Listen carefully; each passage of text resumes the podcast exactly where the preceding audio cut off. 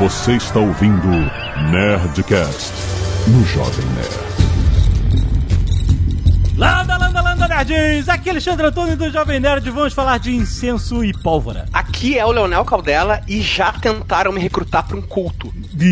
Aqui é o André Souza e eu já posso ser guru, já não tem cabelo. Aqui é o Gabriel Dredd, também conhecido como Gabriel Siqueira em outros meios. E aqui aceita tudo, aceita cheque, aceita cartão, aceita de tudo. Ah, caraca! Nossa, mano! Na ausência do Eduardo Spor, estamos aí pra representar. É o culto do Eduardo Spor, né, cara? Exato. Miseravelmente. Aqui é a Fran Baba Azagal. Sigam meus bons. Muito bem, nerds! Estamos aqui para falar de cultos. A gente foi muito estimulado pela essa série aí da Netflix, Wild Wild Country, que a gente falou alguns meses Não atrás. fala estimulado pé de oxo, que é significado é.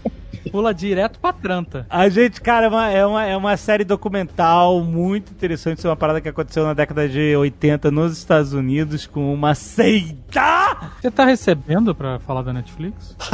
Pô, mas aí onde é uma parada exclusiva, o que, que eu vou fazer? Da, da locadora vermelha? É, é assim que a gente fala. Depois a gente chama os e-mails. Canelada.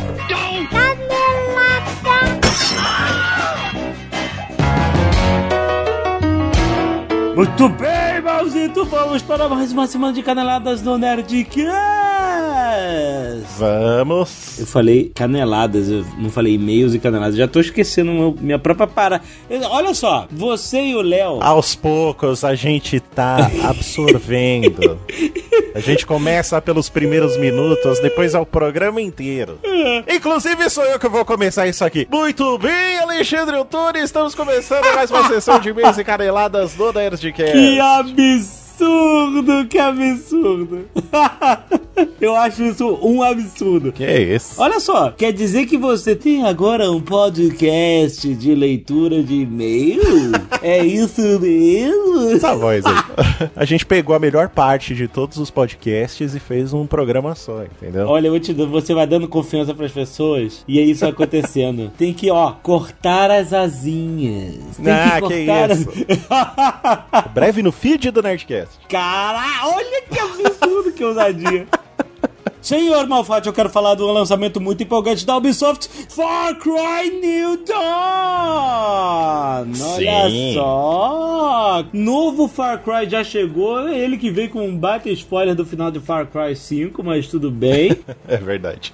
Como seria Hope County depois de uma explosão nuclear, né? 17 anos depois de um holocausto nuclear, como a região de Hope County se reergueu, cara? É Far Cry com Mad Max. É, e tá lindão, viu? O jogo tá muito bonito. Tá bonito, tá bonito, tudo, todo o cenário. É muito maneiro porque, como tá tudo novo, não é só um reskin de Hope County do Far Cry 5, cara.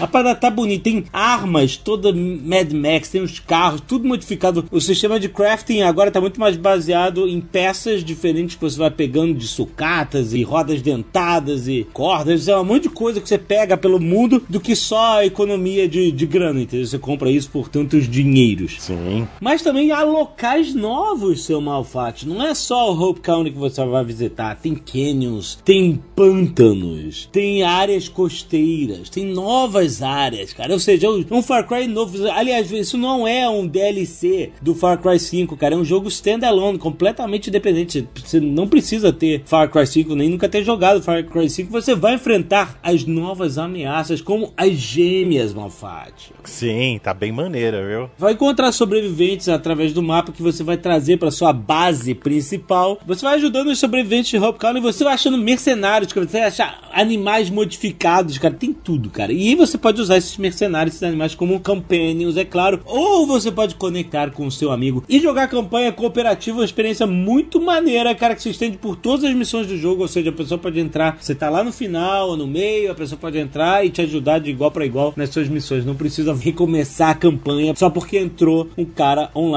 cara. É muito maneiro. Então tá esperando o que para enfrentar os Highwaymen nessa nova aventura, nessa marca consagrada de, como top shooter de FPS Far Cry New Dawn, cara. Tem link aí no post. E Hoje tem Nerdcast empreendedor, seus nerds. Olha aí, o que vamos falar? Nós estamos com o Flávio Augusto. Como você sabe, o Nerdcast Empreendedor é publicado toda última sexta-feira do mês em uma parceria incrível do Jovem Nerd com o meusucesso.com há vários anos juntos, agora renovado para mais uma temporada. E olha só, olha só que irônico, o meusucesso.com tem todos esses estudos de caso dos empreendedores mais bem-sucedidos do Brasil. Tem muita história de sucesso, mas hoje nós vamos falar sobre fracassos. Meufracasso.com.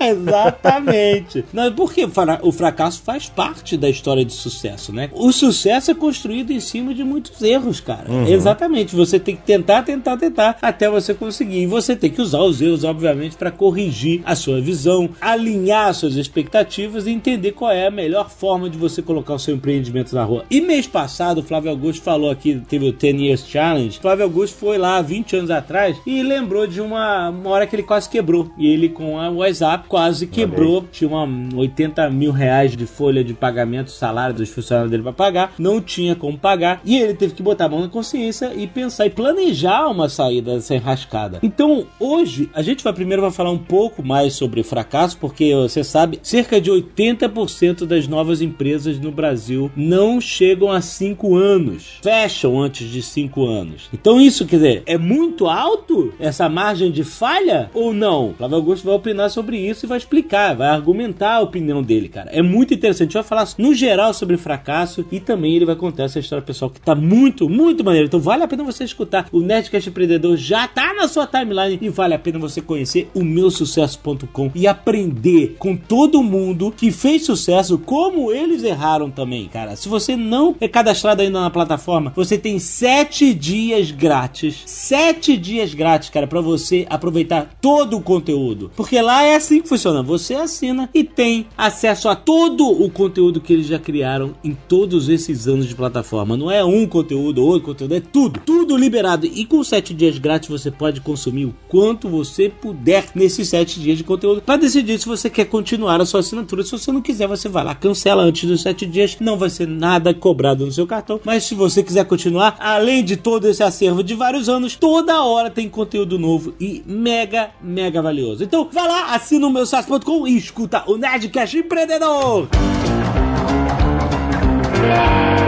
E se você não quiser ouvir os recados e e-mails do último Nerdcast, você pode pular diretamente para... 23 minutos e 13 gurus da felicidade. Seguinte, Malzito. É. Eu estou neste momento em Sevilha, Espanha. Olha aí que beleza, hein? Por isso mesmo que o meu microfone está um pouco diferente. Estou aqui no hotel gravando, porque estou fazendo aqui um conteúdo especialíssimo É. de visita a locais de filmagem de Game of Thrones, rapaz. Então vai, vai fazer a sua visitinha que eu vou chamar aqui o Léo Lopes, É, que a gente não. vai fazer um spot aqui pra Nerd Store, de uma promoção Não. espertinha.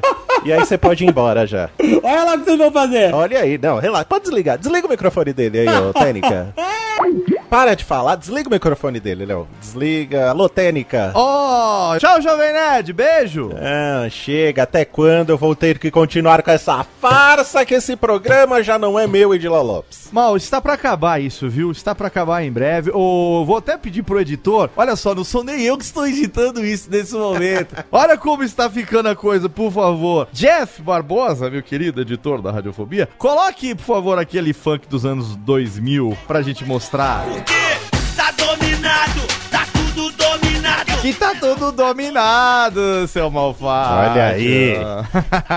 Mas vamos manter a farsa, vamos manter. Ah, por enquanto, vai. É melhor, evitamos o assédio na rua, essa coisa de foto, não gosto disso. Mas, como nem toda farsa é perfeita, nós damos pequenas pistas que estamos dominando tudo. Sim. Com mais uma belíssima liquidação proibida da Nerd Store. Exatamente, afinal de contas, quem manda aqui somos somos nós e os preços estão despencando-lhes. Exatamente. São preços tão espetaculares Sim. que nós nem vamos falar aqui. Você vai precisar entrar para ver os super descontos em várias categorias. Sim. Categorias como quais, Léo? Categoria decoração é muito legal porque você tem aquelas almofadas nerds bacanudas para decorar o seu sofá e também os capachitos para você limpar os seus pés antes de entrar no seu quartinho nerd. Temos também canecoides na categoria cozinha, você aí que coleciona suas mugs, né? Suas canecas nerds e é claro também livros como não poderia deixar de ser aqui na Nerd Store ou lá na Nerd Store, não sei. Exato, e são categorias com super descontos, gente. Sim. E por causa disso, vale o alerta: os estoques são limitados e podem acabar muito rápido. Então não reclame se você chegar lá e já tiver acabado tudo.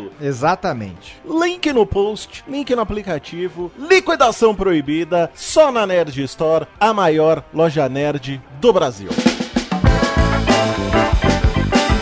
Seu Malfátio, estamos aqui também para os cacete de agulha, os nossos nerditos queridinhos que doam sangue e salvam vidas toda semana. Lembrando sempre que o carnaval, a carné, a folia de momo se aproxima, então se torna cada vez mais importante doar sangue para abastecer aí os bancos de todo o Brasil. Essa semana vamos agradecer a Mariana Paulino e também a Jéssica Gaspar, ao Bruno Martinhago, Felipe Bonifácio, Felipe Longaretti, Nicolas Silva, Éder Salomão e também ao Cláudio Pereira Júnior. Muito obrigado por suas hemácias. E a galera também do Escalpo Solidário que doou suas cabeleiras para fazer peruquinhas para quem precisa, porque está passando Sim. por algum tratamento. Vamos agradecer aqui ao Alan Henrique, a Letícia Bergamasso e a Fernanda Teixeira. Muito obrigado, nerds. Arte dos fãs, toda semana recebemos artes fenomenais e nessa semana temos aqui destaque para duas colaborações que você se estiver ouvindo aí no aplicativo do Jovem Nerd, vai ver a partir de agora, depois do cliquezinho, Rei Azagal Fenomenal por Leon de Camargo, feito provavelmente a lápis, Malfátio, muito legal. Sim, ficou sensacional. E temos aqui uma série de quatro desenhos da Batalha do Apocalipse simplesmente fantásticos. Olha só, arrisco eu, desenhos que poderiam ser utilizados em qualquer ilustração Olha aí. realizada a Batalha do Apocalipse. Ablon, Lúcifer, Miguel e Shamira por Matheus Paiva. Muito, muito legal. Muito obrigado aí, vocês que mandam as artes dos fãs. E se você não viu no aplicativo, entra lá no post, clica no link para você conferir. Isso aí, dá um page view. Esse foi um arte dos fãs roots, hein? Com artes de Batalha do Apocalipse. É, deu até saudade de ver essas artes aqui. Beijo, Eduardo Spor.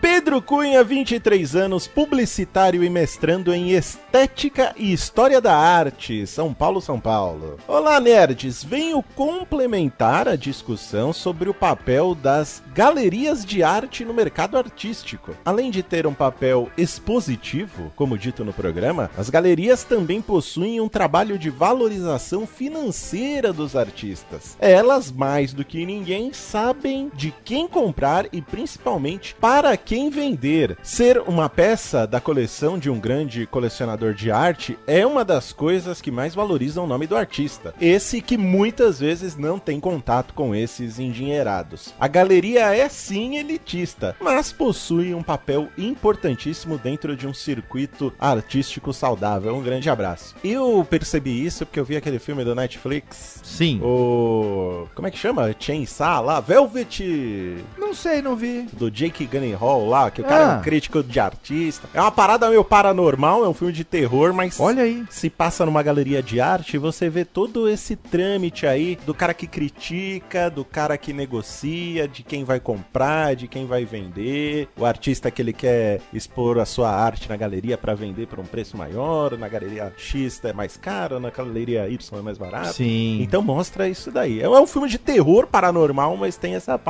também, é interessante. Você lembra como chama o negociador de arte, Malfátio? O negociador de arte? Não, não lembro. Não. É o famoso Marchand. Marchand, Marchand, olha aí que, que.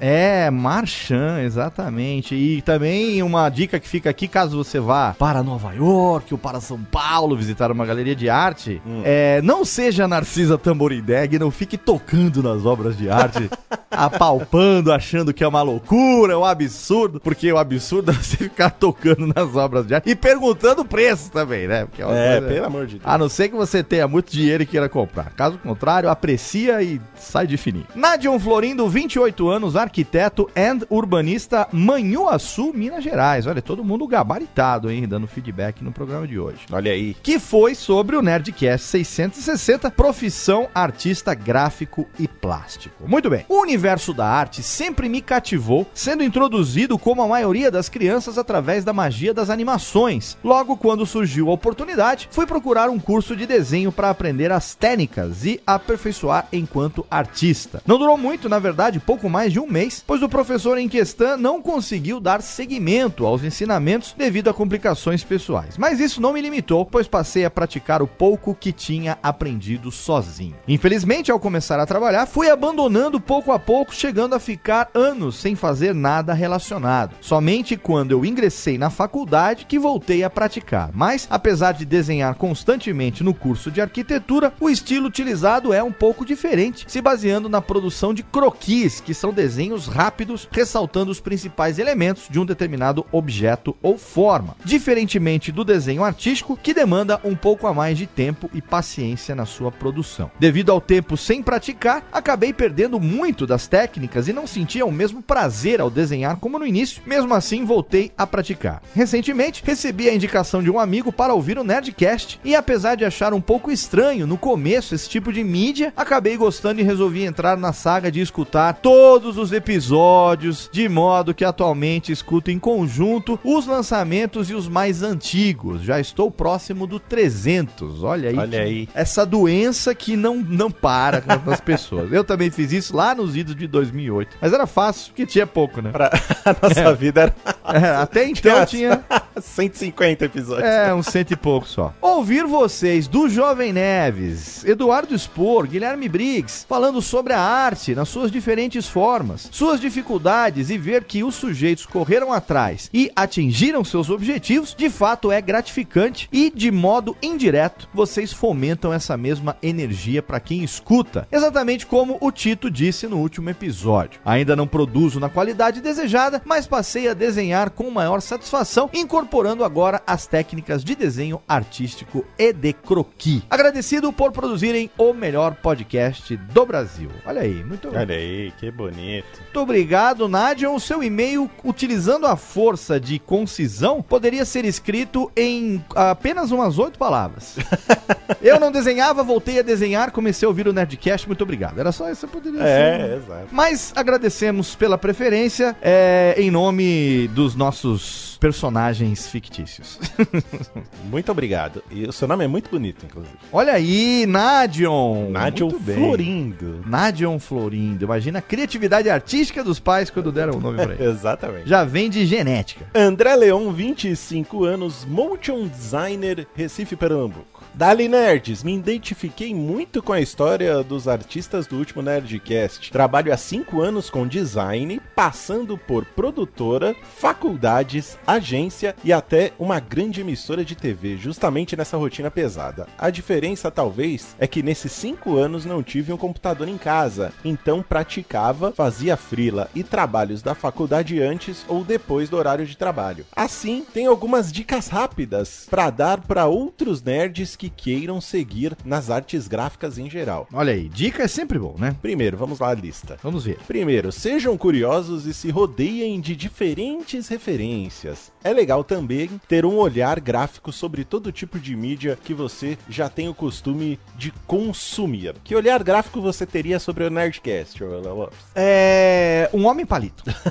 ok, bem criativo. É o pós-bariátrico. Seg- Segunda dica: busquem tutoriais no YouTube, tanto para ferramenta dos programas que usam, quanto para aprender novas técnicas. Uma parada massa que costumo fazer é aplicar algo inédito para mim em cada trabalho, mesmo que seja um detalhe. Titi tira da zona de conforto. É, tutorial no YouTube hoje em dia é faculdade pra muita gente, né? É, é o que não falta tutorial no YouTube, inclusive. Terceiro, aprendam inglês. Sério, isso expande muito seu alcance de referência e tutoriais. Também torna seu trabalho visível para clientes internacionais. Inclusive, porque a maioria dos tutoriais que você vai achar é em inglês mesmo, né? Ah, os bons, né? Porque a não ser aquele. E aí, galerinha, vou te ensinar a fazer um desenhinho. Aí não dá. É, porque em, em português, ou o cara vai estar falando assim no microfone, ou ele É. vai estar escrevendo no bloco de notas. Ou vai estar falando em gerúndio. Quarto, diversifiquem. Não invistam logo de cara em uma área ou técnica. Aprendam o máximo que puderem. Foi assim que eu consegui me manter no mercado até hoje, mesmo sem o computador. Interesse. É isso. Obrigado, nerds. Parabéns pelo excelente trabalho. Caraca, é difícil, hein? Como é que a pessoa vive sem computador em casa? Eu, eu não compreendo isso. Ela chega em casa, vai fazer o quê? Assistir Ah. novela? Abrir um jornal? Vai... Vai ser obrigado a ler? Vai, é, vai fazer uma palavra cruzada? Desenhar, fazer quebra-cabeça de 15 mil peças. Quem tem caneta em casa hoje pra preencher uma palavra cruzada? Não Isso tem existe caneta. mais. Não existe. Pessoal anda só com teclado. Um absurdo. Bora ganhar o dinheiro aí pra comprar um computador aí, né? Que é bom, né? Muito bom. Tomás Fernandes, 41 anos, ilustrador e designer. Malfátio, todos os e-mails de pessoas relacionadas. Sim, concentrados na profissão. Exatamente. Fortaleza, Ceará. Olá. Todo Nerdcast de profissão, vocês recebem e-mails contando como aquele episódio serviu de inspiração, deu força, etc. No episódio 660 é a minha vez. Hum, vi meus sentimentos representados na fala do Billy. Talvez um pouco menos de ódio, mas enfim. Estamos falando de Butcher Billy. Passei os últimos 14 anos em agências de propaganda. Há três anos eu criei uma loja virtual para vender as minhas ilustrações e dar um escape para aquilo que eu realmente queria criar. Só que diferente dos participantes, não deu tempo de escolher o momento certo para fazer a transição. Agora, em janeiro, devido a cortes sistemáticos na agência, a minha loja, que era o meu plano B, virou o plano A e agora estou no início dessa jornada de construir uma carreira como ilustrador, artista, designer que produz projetos de design com embalagens de cultura pop. Olha aí. Conheci o Nerdcast através do episódio 180 com o Marcelo Serpa, na época diretor da melhor agência de propaganda do Brasil, puxando o saco pra arrumar emprego. Sim, já viu, né? Tô vendo tudo já. Hoje, no momento, eu estou mudando rumo, mas não deixa de ser um episódio marcante. Muito obrigado pelo trabalho que sempre me acompanha nos longos períodos na frente da prancheta. Tomás, você acabou de mudar de carreira e agora está aqui mandando Ele mandou o link da lojinha aí. o link da lojinha e nós vamos fazer esse favor pra você. Vamos deixar o link lá no post da sua lojinha. Não vamos Ok. falar aqui no ar para não facilitar a vida dos nerds. É, tem, tem que ser. A necessidade, amigo, é o pai Exatamente. da criatividade. Então tem- Exatamente. você tem, que se virar. Agora que apertou. E você vê que aquele ditado a gente podia atualizar, né, Malfatio? Qual ditado? Aquele que diz que a ocasião faz o ladrão, sabe aquele ditado? Sim. A gente podia atualizar aqui pra fazer a ocasião faz o pidão, porque é um pedindo o computador, não pediu, mas tem uma, né, tá, quem sabe, não é? O outro pedindo jabá da lojinha. O que, que nós vamos pedir, hein, Malfatti? Eu acho que eu vou pedir aumento, porque eu tô trabalhando, nós estamos trabalhando por quatro aqui, cara. Não, aumenta eu já pedi, Léo. Eu vou pedir o resto do programa, porque a gente já dominou essa parte. Né? Agora dá o resto do Nerdcast aí, deixa a gente escolher esses temas aí. É, vamos escolher. E se você acha que a melhor parte do Nerdcast é esta parte aqui, não se esqueça do nosso podcast Leitura de E-mails. Link no post. É, Link no post pra você. Agora eu e o Mal estamos de bem e já temos o nosso segundo episódio. Tá saindo, ainda não saiu, vai sair. E tem participação especial do segundo episódio. Não perca, professor Talaco ao vivo. É isso aí.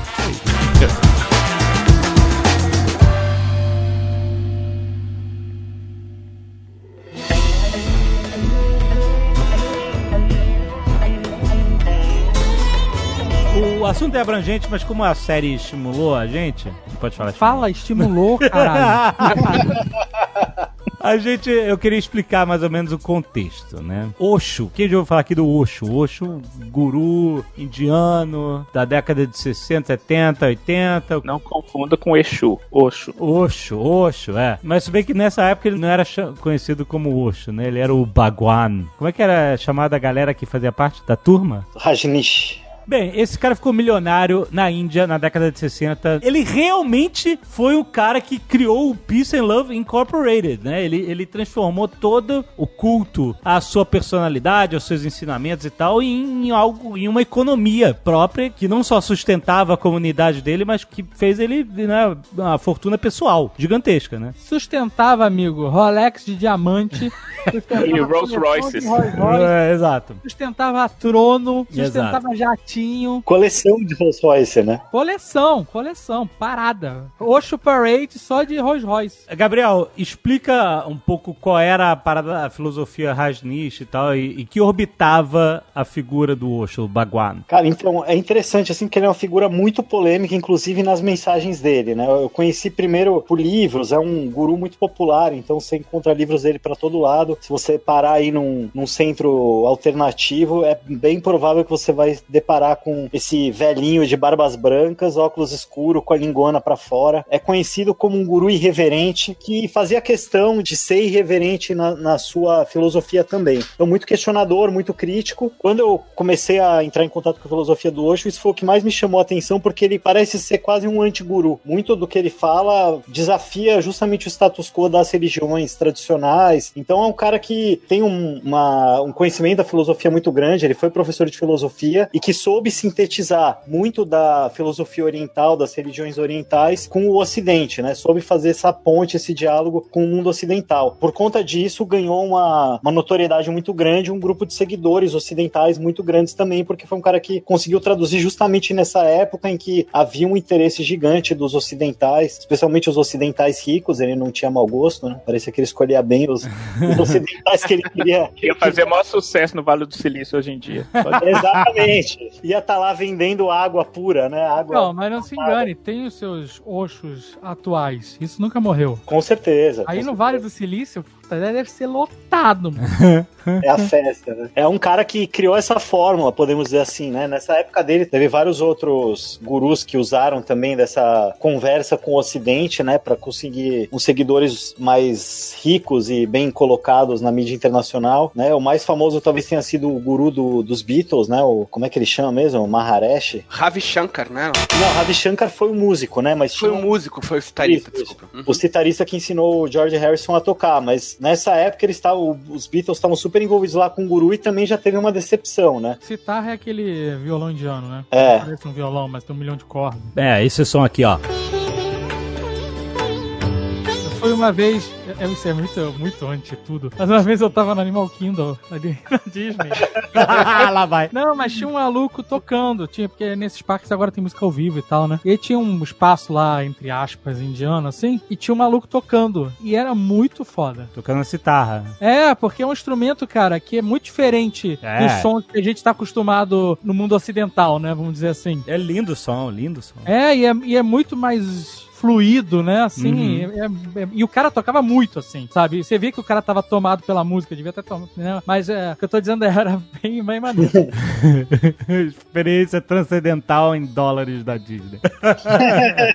Mas é, né? podemos agradecer ao Osho por isso, né? Mas então, o que aconteceu é, é- essa série, ela conta um caso que rolou depois de dele já ser podre de rico na Índia, quando ele se mudou para os Estados Unidos, para o estado do Oregon, e eles com- meio que compraram uma fazenda do lado de uma cidadezinha que tinha, sei lá, 40 habitantes, e eles queriam construir uma cidade deles, da, da filosofia deles, que eles iam chamar de Rajneeshpuram. Eles chamaram disso, né? Eles construíram a cidade. assim, vamos, não vamos dar spoiler, porque é uma série realmente muito interessante, vale ser vista. É, o fato é que deu uma treta gigantesca com os redneck que moravam lá, que envolveu a FBI, que. Cara, a série é escalada de treta, entendeu? Você vai começando com uma tretinha, e aí o negócio vai escalando pros dois lados, vai escalando, vai escalando, e você, caraca, onde vai parar isso? E a, a série é muito bem documentada com noticiários de jornais de TV na, da época, é tudo filmada, tem entrevista com a galera na época, 1981, 1982, e tem entrevista com as pessoas envolvidas de- de ambos os lados da treta hoje em dia, entendeu? Então é uma série que tenta se manter isenta, mostrar, ó, ó aqui a treta que rolou. Enfim, o, o Gabriel acha que não é tão isenta assim, mas, mas assim, o fato é que a coisa se, se tornou um culto e, e se perdeu no meio do caminho, né? Isso dá pra você ter noção total de que quando os caras começaram a se armar, a parada saiu um pouco da. saiu um pouco dos trilhos do, do paz e amor e sexo livre que eles pregavam lá. A série mostra, eu não, eu não sei nada dos bastidores fora da série, né? A série mostra que eles começaram a fazer um culto no, no modelo ocidental mesmo, né? Tipo, muito centralizado e controlando vida e controlando maneira de pensar dos membros. A série mostra uma coisa que é bem maior do que só a treta assim, com os rednecks, série- né? Na série você tem lá- lá- lá o Baguan, que é o líder espiritual, vamos dizer assim. E você tinha lá a Ma Anand Sheila. A Sheila, é, assistente Essa dele, né? maluco. Ela é do mal. Não gostava dela, mandava matar. A Sheila era a segunda em comando dele, né? Ele. Na real, ele era primeiro em comando, porque ele não mandava nada, ele só ficava, só ficava lá no- no- nos ensinamentos dele, sacou? Ela era muito devota a ele, tipo, aquele negócio de religião mesmo, sabe? O cara é Deus na Terra aqui e ela era comandante dele. E, e, assim, todas as tretas que aconteciam em relação com a lei do lugar, tipo assim, ah, você não pode fazer isso, porque o conselho da cidade não, não permite que vocês façam isso. Aí ela era a pessoa que criava toda a- o House of Cards lá dentro, político, entendeu? E até porque ele fez, teve uma época que ele fez um voto de silêncio e que assim, o Isso. Papel dele era simplesmente andar no Rolls Royce dele e dar tchau pras pessoas. Exatamente. Ela que mandava. Cara, a galera. o que o cara fazia fora das câmeras, isso sim. Não, essa história dos Rolls Royce é muito louca, porque ele tinha essa coleção de Rolls Royce, e aí todo dia ele escolhia um Rolls Royce diferente, ele não repetia. Eles diziam até que o objetivo era que ele tivesse 365 Rolls Royce pra ele usar um por dia. Aí sim. Aí ele saía de Rolls Royce e parava tudo, né? Porque os caras estavam lá trabalhando, construindo a cidade, parava tudo pra saudar o mestre passando, né? Então eles faziam uma fila na estrada pra dar tchauzinho pro cara e ele passava de vidro fechado, dando tchauzinho. Então, quando a gente vê a série, Gabriel, isso que eu quero a sua opinião. Quando a gente vê a série, a gente fica assim, meu Deus, mas que, que gente otária! Como é que vocês caem no papo desse maluco? E aí a, a série ainda mostra o seguinte, porque o Osho, ele foi conhecido também meio que como o guru do sexo também, né? Porque como ele era um desafiava esse status quo religioso e tal, não sei o que, ele pregava aquele negócio do sexo livre e essas terapias, eh, todo mundo pelado, e gritando, e sem mano. Mas você vê o preconceito na voz do Jovem Nerd. Não, não, não, não, não, não, não, não. É. Eu tô falando que a série passa pra gente, Pregava, cara. olha, pregava aqueles negócios de sexo livre. Aqueles negócios. Caraca, tá bom. Então tá. Sexo, você acha normalzão, né? Vai no parque fazer julgo, sexo. amigo, eu não julgo. Se Faz- Não, querem- não, também não Vocês julgo. querem Você entrar que... numa sala e ficar dançando e pulando peladas? Não, também não julgo. Pelo amor de Deus. Mas o que eu quero dizer é o seguinte. Tu conhece gente que fez isso, você sabe, né? Eu sei, eu sei. eu sei, eu conheço mesmo. Eu tô traduzindo um artigo de um jornalista investigativo, o Ian McCormack, que foi um cara que trabalhou no Oregon lá na época que tava acontecendo tudo, e aí ele escreveu um resumão de tudo que ele pesquisou na época que ele investigou sobre o Osho, ele fez um resumo na época que foi lançado o Wild Wild Country. Então, eu pedi a autorização dele, tô traduzindo o artigo pro português agora, devo publicar nos próximos dias aí, que explora bastante esse aspecto da psicologia que o Osho usava por trás e alguns outros podres que não são explicados no documentário. Então, Olha aí. Sabe uma parada que também não mostra no documentário? É o quê? Que a Ariana Huffington, que é fundadora do Huffington Post, era uma Rajnish lá no documentário. Ah, Olha tá- só. Tava lá, tava lá de laranja.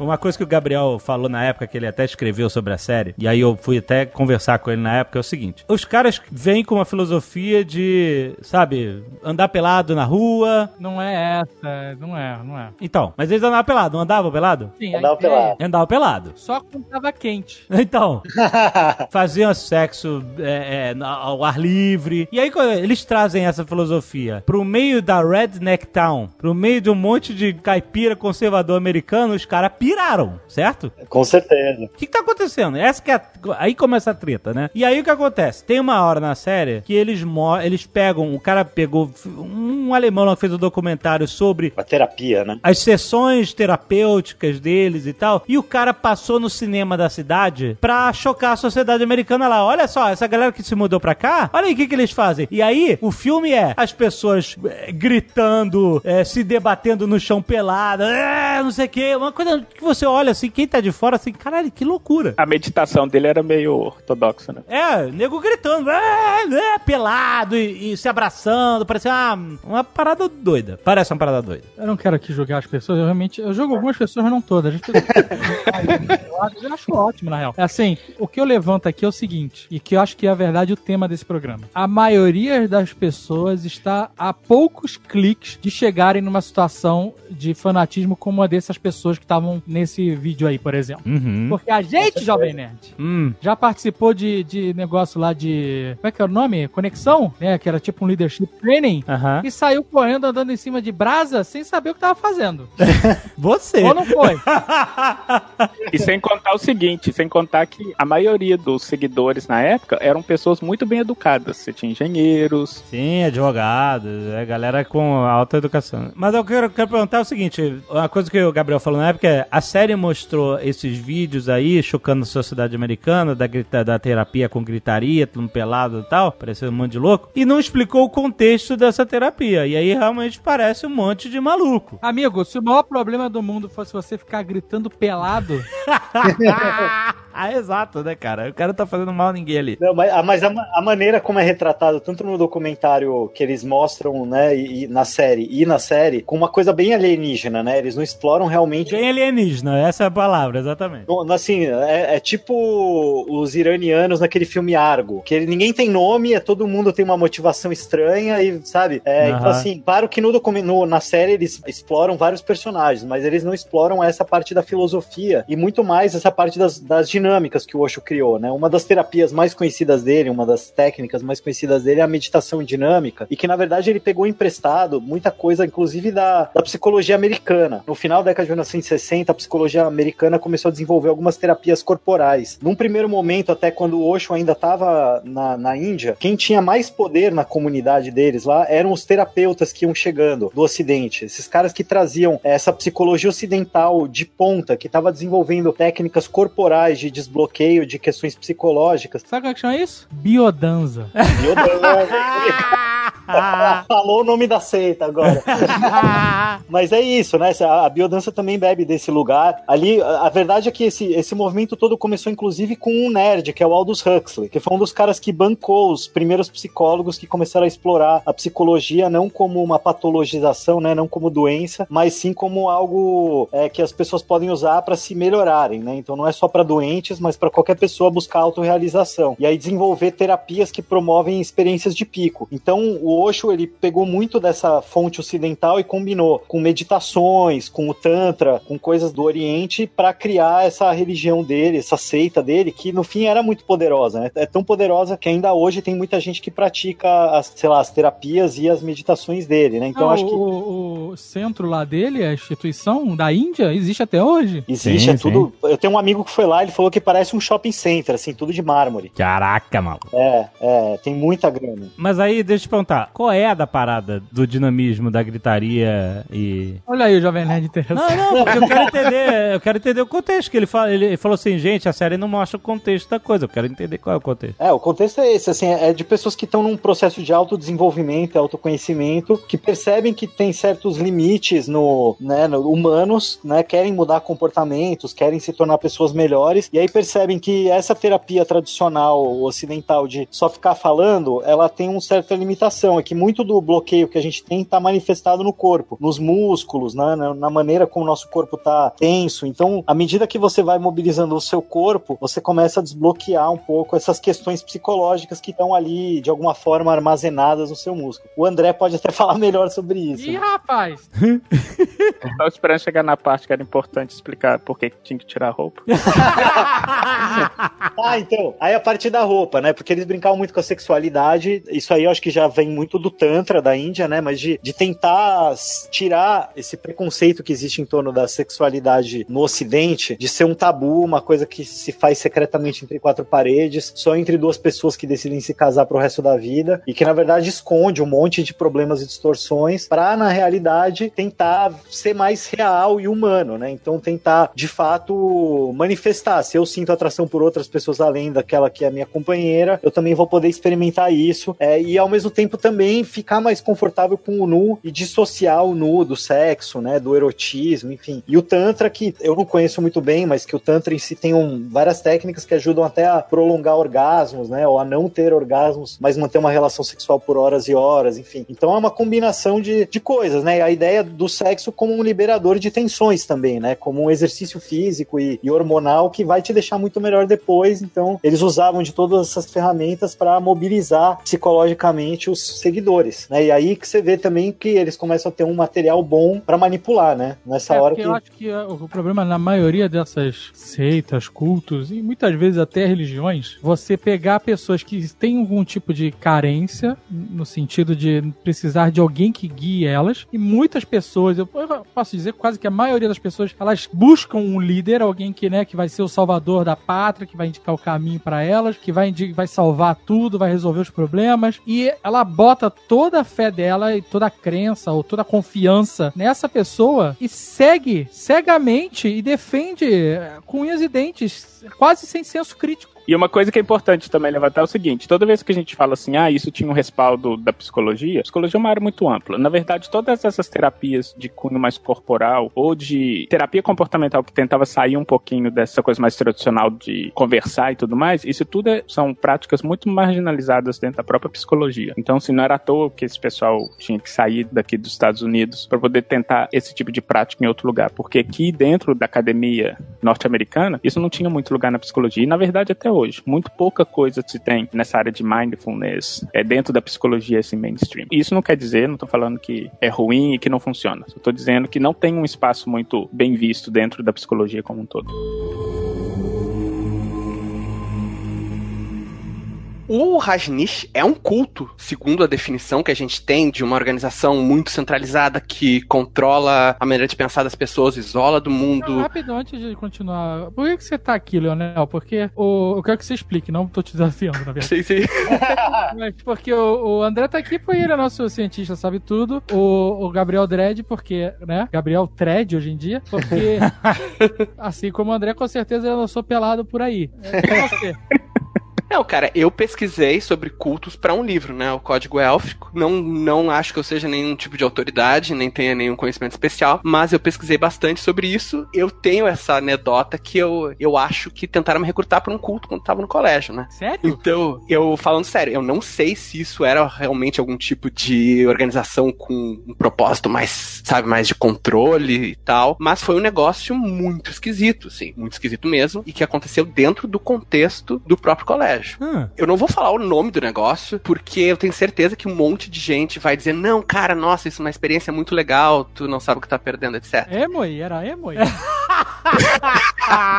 Mas, assim, a gente recebia do colégio só algumas pessoas em cada turma, assim, tipo, numa turma de 40, umas três ou quatro pessoas recebiam convite pra fazer uma atividade dentro do próprio colégio em, em horário de aula. Então, tu perdia um dia inteiro de aula e tu ia pra lá pra fazer essa atividade. Ninguém te falava o que que era. Tu tinha que ir lá ah, às cegas. E as pessoas que Vira luta, né? era, era assim, cara. E pior é que até hoje era assim, you don't talk about o- essa atividade, assim. Ninguém falava que tinha participado ou que tinha ido pra frente. Eles selecionaram pessoas, assim, que tinham perfil de liderança, digamos assim, né? Que se destacavam, coisa e tal, e tinham interesse em, em política. E daí eles levaram o pessoal de toda a turma pra um salão. E daí, com né, o, a atração de a gente perder um dia de aula e, né, e ter uma atividade mais divertida. Daí começou com uma atividade que era para as pessoas se sentirem muito amadas. Tu tinha que falar coisas boas sobre as outras pessoas que estavam à tua volta. Com roupa ou sem roupa? É, por enquanto era, era com roupa, eu não cheguei na parte sem roupa. Assim, Porra,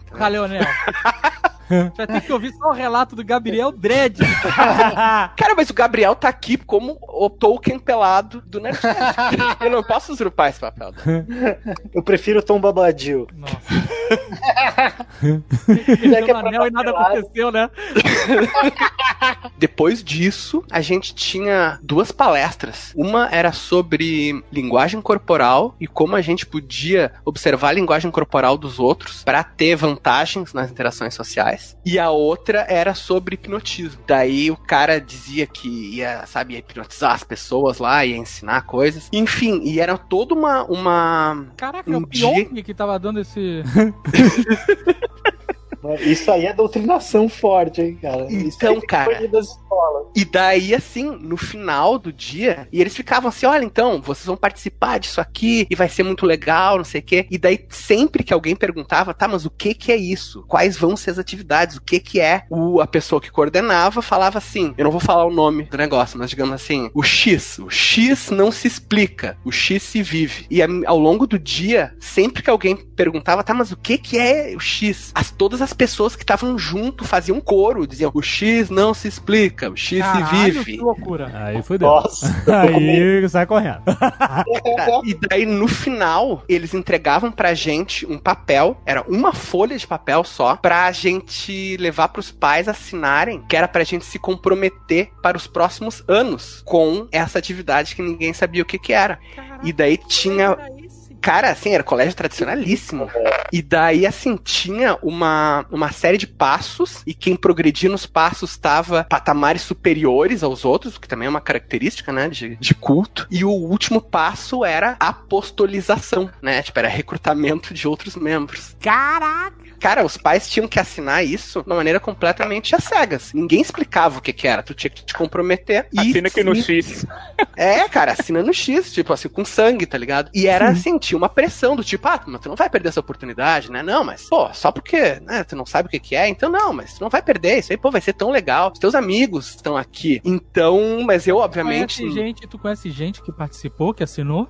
Cara, todas as pessoas que eu perguntei disseram que não. Isso é muito improvável. E isso aí é uma outra coisa que me deixou muito bolado, porque até hoje eu não sei quem é que foi pra frente nesse negócio, quem é que não foi. Quanto foi isso? Que ano? Foi 94 ou 95. Ah, Porque eu lembro que é, antes disso, na década de 70 e 80, assim, tinha muitos filmes que relatavam esse tipo de acontecimento de, de jovens sendo recrutados por seitas, né? A gente tem Sim. vários documentários, inclusive, que falam sobre isso. Teve muitas tragédias envolvendo seitas. Tinha muitos filmes que mostravam, né, o adolescente da família que tinha sumido, tinha se enfiado num culto, sei lá onde, e não podia ir embora, a família não conseguia acesso ao cara. Era uma parada, assim, meio até alarmista desses filmes, de- mostravam, né, como funcionava essas seitas é, nessa época que tem Jim Jones e outros casos que acabaram virando tragédias absurdas, né? É, cara, assim, eu, eu não sei o que que é. Com certeza a fachada é um negócio inócuo, né? Mas em geral o culto à fachada é inócua. Cara, eu sei que é uma coisa que até hoje eu fico muito cabreiro, assim, tipo, o que que aconteceu? Que merda foi essa? E o que que teria acontecido se, sabe, eu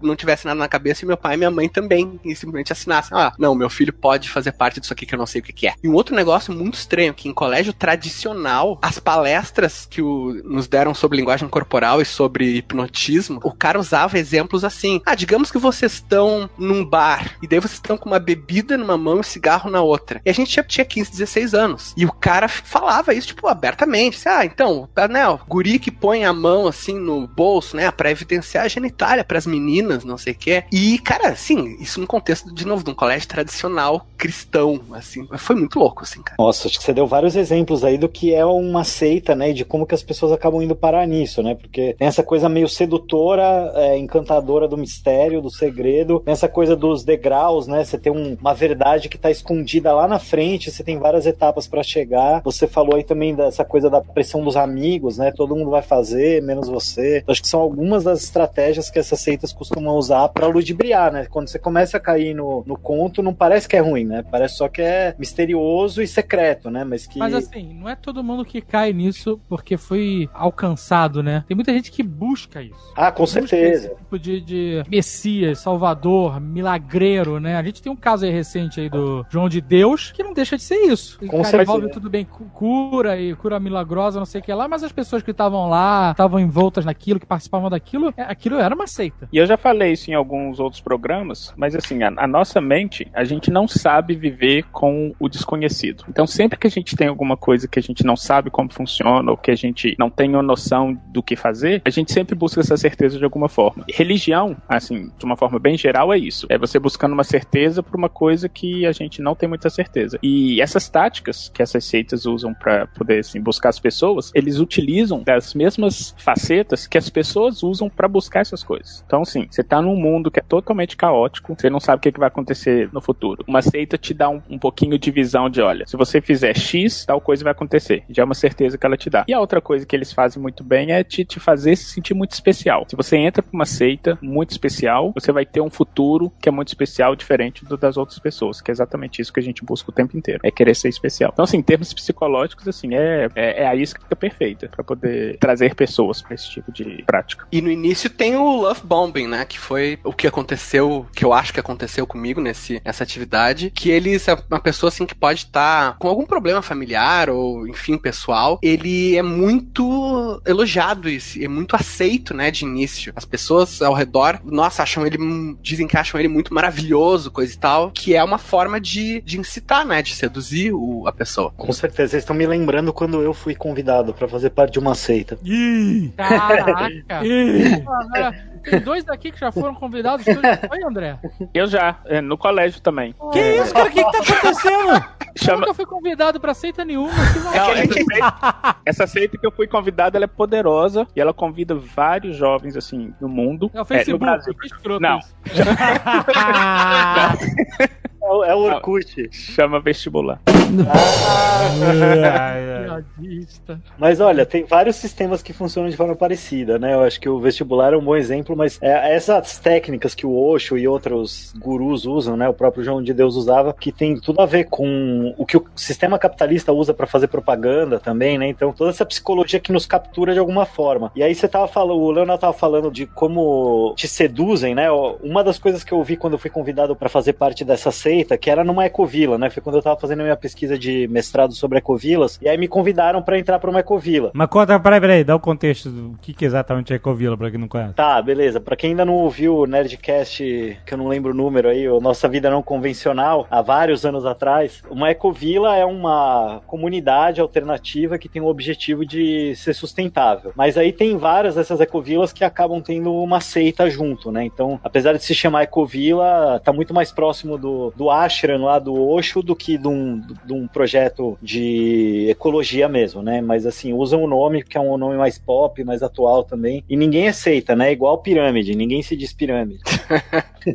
e inclusive tem muita coisa parecida também com pirâmide, né? Quando o Leonel ia falando, eu achei que ele ia falar que era Inode, sabe? Essas, era alguma dessas marketing multinível aí que também é parecido, né? Tem várias características de culto, né? O, É. a, a coisa de não poder questionar, né? Qualquer questionamento é automaticamente considerado inválido e as pessoas que questionam são as pessoas negativas, né? As pessoas só trazem coisas ruins. Nessa seita, pra você ter uma ideia, nessa ecovila que eu tava, eles tinham alguns moradores que queriam fazer um, um- testar a água. Eles usavam a água do lençol freático, eles queriam testar a qualidade da água. E aí as lideranças espirituais vieram falar: vocês estão contaminando a água com seus maus pensamentos. Questionar a nossa água sagrada é questionar a nossa saúde, é questionar. Você está contaminando e poluindo a água com esses pensamentos negativos. Mas o que, que você tá questionando na água? O que que é? Não, porque a- tava tendo um crescimento da comunidade, várias pessoas usando da mesma fonte de água e Sim. algumas tinham fossas, né? Então, como eu falei, a parte ecológica não era tão forte nessa comunidade, né? Era muito Aham. mais uma seita do que uma ecovila. Então, eles não estavam tão preocupados com o saneamento, algumas pessoas, principalmente as lideranças, não estavam tão preocupados com essa questão do saneamento. Então, faziam fossas, mas um- uma região praieira, onde o, o lençol freático é muito raso, né? Então, aquela coisa assim, qualquer pessoa com um mínimo de conhecimento sobre gestão de água e de resíduos ia ficar meio preocupada com o que estava acontecendo ali. Mas se você perguntar, se você começar a questionar, você já está poluindo a água com as suas ideias negativas sobre a água, sabe? Então, é uma boa maneira até de se defender, né? Porque já vira tabu. Caraca, é, nós, É. é, Eu acho que o alerta número um é, é, é o questionamento ser repreendido, né? Tipo, não questione? Por que não questione? Eu me ofereci de voluntário lá na Ecovila e no primeiro dia de trabalho eu já fui demitido e banido da, da comunidade porque eu fiz questionamento, sabe? Mas que, que questionamentos assim você vê? Não, porque assim, é, eu tava lá fazendo minha pesquisa de mestrado, né? E o que eu queria observar era como que é, a Ecovila fazia gestão, né? Como é que eles davam conta dessa dimensão maior de estamos aqui nos trabalhando, enfim, qual é o nosso objetivo aqui enquanto Ecovila, seja ele espiritual ou ecológico, como que eles davam conta disso versus ter que sobreviver, né? Ter precisar de recursos, todas essas necessidades do dia a dia. Então eu comecei a fazer perguntas, né? E, e aí, assim, eu me ofereci, eu falei, ó, eu faço administração, tô aqui no mestrado de administração e vou ficar aqui alguns meses, eu posso ajudar em alguma coisa. Falei, ah, que bom, a gente quer criar uma associação. É, então vamos convocar todo mundo da comunidade para te apresentar e aí você ajuda a gente a criar essa associação. E aí eu, muito ingenuamente, fiz a pergunta na reunião para todo mundo, por que vocês acham que vocês precisam criar uma associação? Né, a minha ideia era tentar descobrir se era realmente uma associação ou uma empresa, qual era a necessidade deles para Ah. criar uma forma legal que fizesse sentido ali. Mas a, a- a partir do momento que eu abri para esse tipo de pergunta, algumas pessoas que tinham insatisfações e que geralmente, pelo sistema de gestão deles lá, né, da, da seita, do culto, não encontravam espaço para manifestar os seus questionamentos, suas dúvidas, a partir do momento que eu trouxe uma coisa mais aberta, se sentiram à vontade. Aí já começou a vir crítica à liderança e brotar um monte de coisa. Nessa hora, a, a líder da seita, né, fala assim: isso é um absurdo, não tem. ninguém é melhor do que ninguém aqui, somos todos iguais, que também é um discurso bem comum em seitas por aí. Ninguém é líder de ninguém, não tem um, um grupinho interno ali mais próximo do líder que manda, né? Somos todos iguais. Uhum. É, na aparência. Mas na prática era óbvio que não era. Eu já tava percebendo isso sem ninguém falar, mas alguém falou na reunião, né? E eu parafraseei. Falei, ah, então, como fulano falou, né? Tem algumas lideranças espirituais, tem pessoas que seguem essa liderança. Nessa hora, a liderança se levantou, falou: Isso aqui é um absurdo, vocês estão tentando separar a comunidade, nós somos todos um, somos todos iguais. Eu te chamei aqui, foi para fazer a parte burocrática de criar uma associação. Você não tem a mínima condição de investigar a nossa comunidade, não foi para isso que eu te chamei. Aí levantou, saiu alguns dos pau mandado dela. Alguns ficaram estrategicamente para continuar espionando a reunião, com certeza, né? Mas foi aquela situação, aquele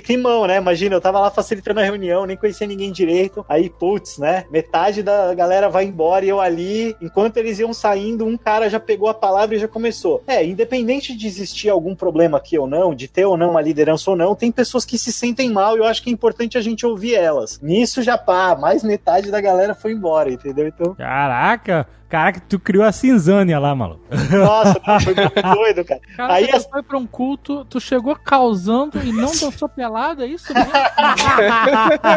eu fui expulso antes de poder ficar pelado. E deu sorte que a Sheila não era parte dessa seita, senão você tava morto. Ah, é, se ela fosse, meu amigo, você ia dançar outra coisa. Mas foi isso. Aí eu fui demitido, né? Lógico, tal. Não dá mais pra trabalhar com a associação. É, ela veio me informar, não. A partir de agora são só os sócios majoritários, enfim. E uma coisa que eu vi, assim, nessa reunião foi interessante porque antes dessa mulher falar, tal, tava vindo um discurso que já tava totalmente amarrado. E você via que claramente o pessoal que era ligado a essa seita, né? Que não era todo mundo que tava na Ecovila, tinha feito uma reunião anterior e já tinha alinhado o discurso. Então eles já vieram com tudo ensaiadinho também, sabe? Que, e aí, assim, com o discurso de que somos todos iguais, mas era claro que havia um grupo ali que tava com um, um alinhamento completo, enquanto outras pessoas não estavam tão pra dentro do grupo assim, sabe? Então era nítido que não era todo mundo igual. Com certeza absoluta, não era igual ali. Foi sinistra a parada. E aí, entre outras coisas, tentaram me seduzir, né, pra entrar lá e tal, falando que, não, esse lugar aqui, tá vendo? É um paraíso, na beira da praia. Olha só esses coqueiros, esse sol. Você merece morar aqui, sabe? É uma crença limitante. É uma crença limitante que você tem na cabeça, que você acha que você não tem dinheiro pra morar aqui. Com certeza, todas as pessoas que acreditaram na nossa comunidade prosperaram. É só você acreditar que você merece e você vai poder viver aqui. Era esse o, o naipe da coisa. Aham. Enfim, foi sinistro, né, cara? Eu fiquei com medo, eu não senti nada de sedução, sabe? Eu fiquei, nossa, esse lugar é muito assustador. Mas você, você já era casado, tinha filho nessa época? Já, cara, eu tava com a minha mulher e meus filhos lá. Nessa reunião que aconteceu tudo isso que eu falei, quando eu cheguei de volta em casa, né? Minha mulher tava com as crianças em casa, tava todo mundo chorando, as crianças, a minha mulher. Eu falei, vixe, Maria, o que que aconteceu aqui? Que os caras já, já jogaram uma macumba que já esbarrou na minha família junto, né? Eles não estavam nem na reunião, já, já chegou neles a, aquela energia pesada lá que eu tava sentindo. Mas Mas enfim, era outra coisa, era um incidente, foi só uma coincidência, mas eu fiquei grilado, cara. Grilado. Eu ia pras reuniões, eu vi o pessoal, é, uns seguidores dela, assim, que ficavam cruzando os braços, fazendo uns gestos, assim, e eu Soquinho ficava. Na mão, dá aquele soquinho na mão, né? Cara, eu... não, não, não, não era bem isso, mas, mas pareciam uns, uns gestos meio mágicos, assim, sabe? Eu comecei a noiar que cara, os caras estão fazendo algum murocubaca aqui pra mim, tá tendo algum tipo de. Ah, os caras estavam fazendo uma parada meio Doutor Estranho, é isso? É, exatamente. Eu fiquei na noia, cara. Nossa, foi sinistro. Eu falei, eu não saio mais daqui e tal, né? Não vou mais, não vou mais pras reuniões, vou ficar só na casa, aqui na praia, tal, de boa. Aí o pessoal que não, não se identificava muito com a seita começou a vir falar comigo e me contar podres da galera. E eu, não, gente, pelo amor de Deus, eu não quero saber mais nada, chega. Virou líder da rebelião. Pô, deu medo, cara, deu medo. Falei, não, eu não tenho nada a ver com isso, gente. Calma aí, eu sou só um pesquisador. Eu escrevi pro meu orientador, ele saia dessa situação agora. Você tá aí só pra pesquisar. Caraca. Foi sinistro, cara. Deu medo, deu medo. Mas aí, beleza, foi isso. Saí lá da comunidade, nunca mais me meti com o pessoal. Uns anos depois eu vi eles num documentário sobre ecovilas e era muito engraçado, porque já saíram do armário, revelaram que tinha seita mesmo e, e reconheceram a líder, enfim, né? As coisas mudaram muito depois que eu saí de lá. Mas aí no documentário uma menina falava assim: aqui é muito bom porque nós temos uma mãe. E essa mãe nos diz o que fazer quando a gente tá meio perdido. Essa que é a parada sinistra das pessoas que querem acreditar no Messias, sabe qual é? É. Acreditar que uma pessoa tem a capacidade de orientar e de guiar e de ter todas as respostas. E aí a pessoa abre a mão da sua capacidade de discernir ou de Uhum. avaliar as coisas. Ela só. Cara, eu acho, eu acho isso uma parada muito assustadora. Eu não, não recrimino todo mundo que queira participar de seitas, grupos e qualquer coisa desse sentido, assim, porque cada um decide o que faz da própria vida. Essa que é a realidade. Mas eu acho que as pessoas têm que ter muito cuidado quando acaba se endeusando uma pessoa só, como Hum. se aquela pessoa É. fosse fazer o grande diferencial na vida todo mundo. Não vai. As pessoas, na sua maioria, são as merdas. Essa é a realidade. e você se guiar pelo discernimento de uma pessoa só é muito zoado, cara. Mas pelo ponto de vista assim, muito psicológico, é muito cômodo fazer isso. É muito Não, cômodo você colocar os problemas na mão de uma pessoa única e ela resolve tudo pra você. Você só precisa, sei lá, confiar. Isso é muito cômodo. Confiado, pagar e dançar pelado. Não, cara, isso aí eu via muito acontecendo, assim, tipo, é, um casal de senhores de idade, assim, 60 anos lá na Ecovila e pedindo autorização pra dona da Ecovila pra fazer uma coisa, sabe? Pra mulher, ela fala, cara, pelo amor de Deus, vocês são adultos, vocês têm total autonomia na vida de vocês, vocês já estão com a vida ganha. Por que, que vocês estão preocupados com o que, que essa mulher vai dizer ou não vai, do que, que vocês querem fazer, sabe? Vai fazer o que vocês querem da vida, mas as pessoas realmente, voluntariamente, né, se colocam nessa, nessa posição. É muito louco, assim. Voluntariamente, falou isso. é, Elas querem. E olha Elas que interessante. Elas Quanto pagam. Só elas querem. Pagam Elas caro. só- É, exato. Muitas vezes o cara ele não, é, não vem em forma de um formulário, de uma inscrição, de uma matrícula, mas vem de outras formas e a pessoa vai botando, cara, e vai botando dinheiro e tá, realmente tá lá porque quer, ninguém obriga. Assim, ela é seduzida, como foi dito aqui. Ela muitas vezes tá lá, ela acha que foi por vontade própria, mas não foi, né? Ela foi ludibriada para che chegou lá. Mas no final das contas, ninguém empurrou a pessoa lá pra dentro, nem botou a arma na cabeça. Pelo menos E o mais trás. interessante é que quanto mais ritualística a coisa for, mais as pessoas acreditam que aquilo funciona e que aquilo vai trazer um resultado pra elas. É, então por isso que essas seitas são cheias de ações que, pra quem tá olhando de fora, a gente pensa assim, gente, que isso? É uma dança da chuva? O que, que isso vai fazer? Não tem uma relação causal muito explícita, mas quanto mais ritualístico, mais as pessoas acreditam. Mas aí a gente pensa assim, ah, então esse pessoal doido pra lá fica se metendo nesses rituais, só que a gente aqui não, não faz isso. Então, assim, eu fiz um estudo em 2012 com simpatias no Brasil, mostrando basicamente o mesmo princípio. Ou seja, as pessoas elas tendem a acreditar em simpatia muito mais quando as simpatias têm vários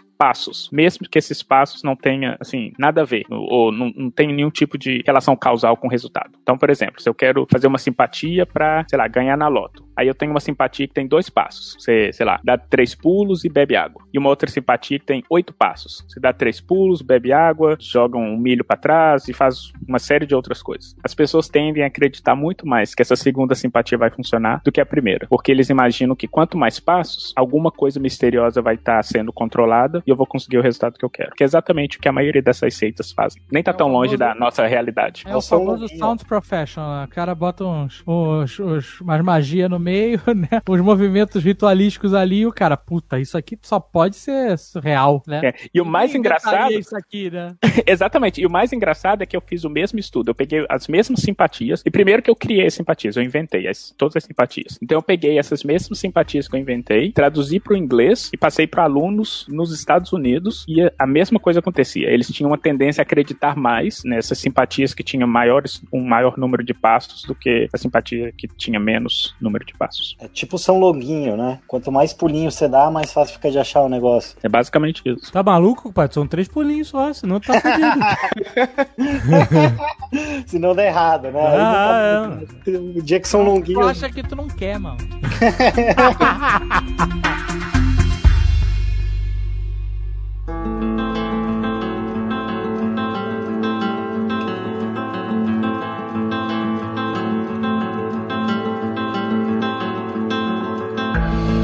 e a a gente fez essa parada aí do parada desse leadership training aí que não acho que era uma seita, né? Tinha umas dinâmicas, né? Não, não chegava a ser uma seita porque era um workshop de final de semana. Você pagava e fazia um. É, mas ele tinha, assim, ele não me fez mal nenhum na real e você saia de lá e, e acabou, né? E era um programa de treinamento pra você se livrar de traumas e, e esse tipo de coisa.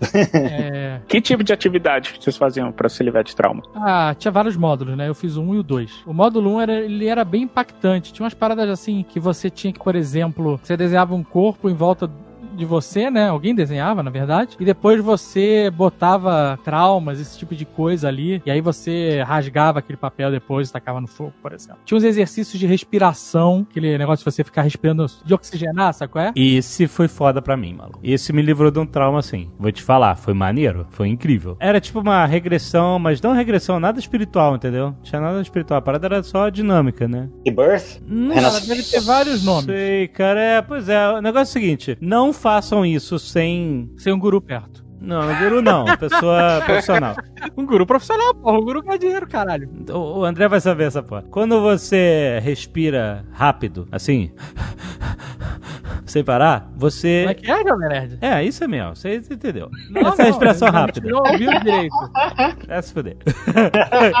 você superventila o cérebro, né? Você bota muito oxigênio pra dentro do cérebro e isso pode te dar um, um estado de alteração da consciência. Certo, André? Pode acontecer. É. Não façam isso sem uma caceta de um profissional que entenda isso, porque Se você fizer essa respiração do Jovem Nerd com a caceta, é outra parada.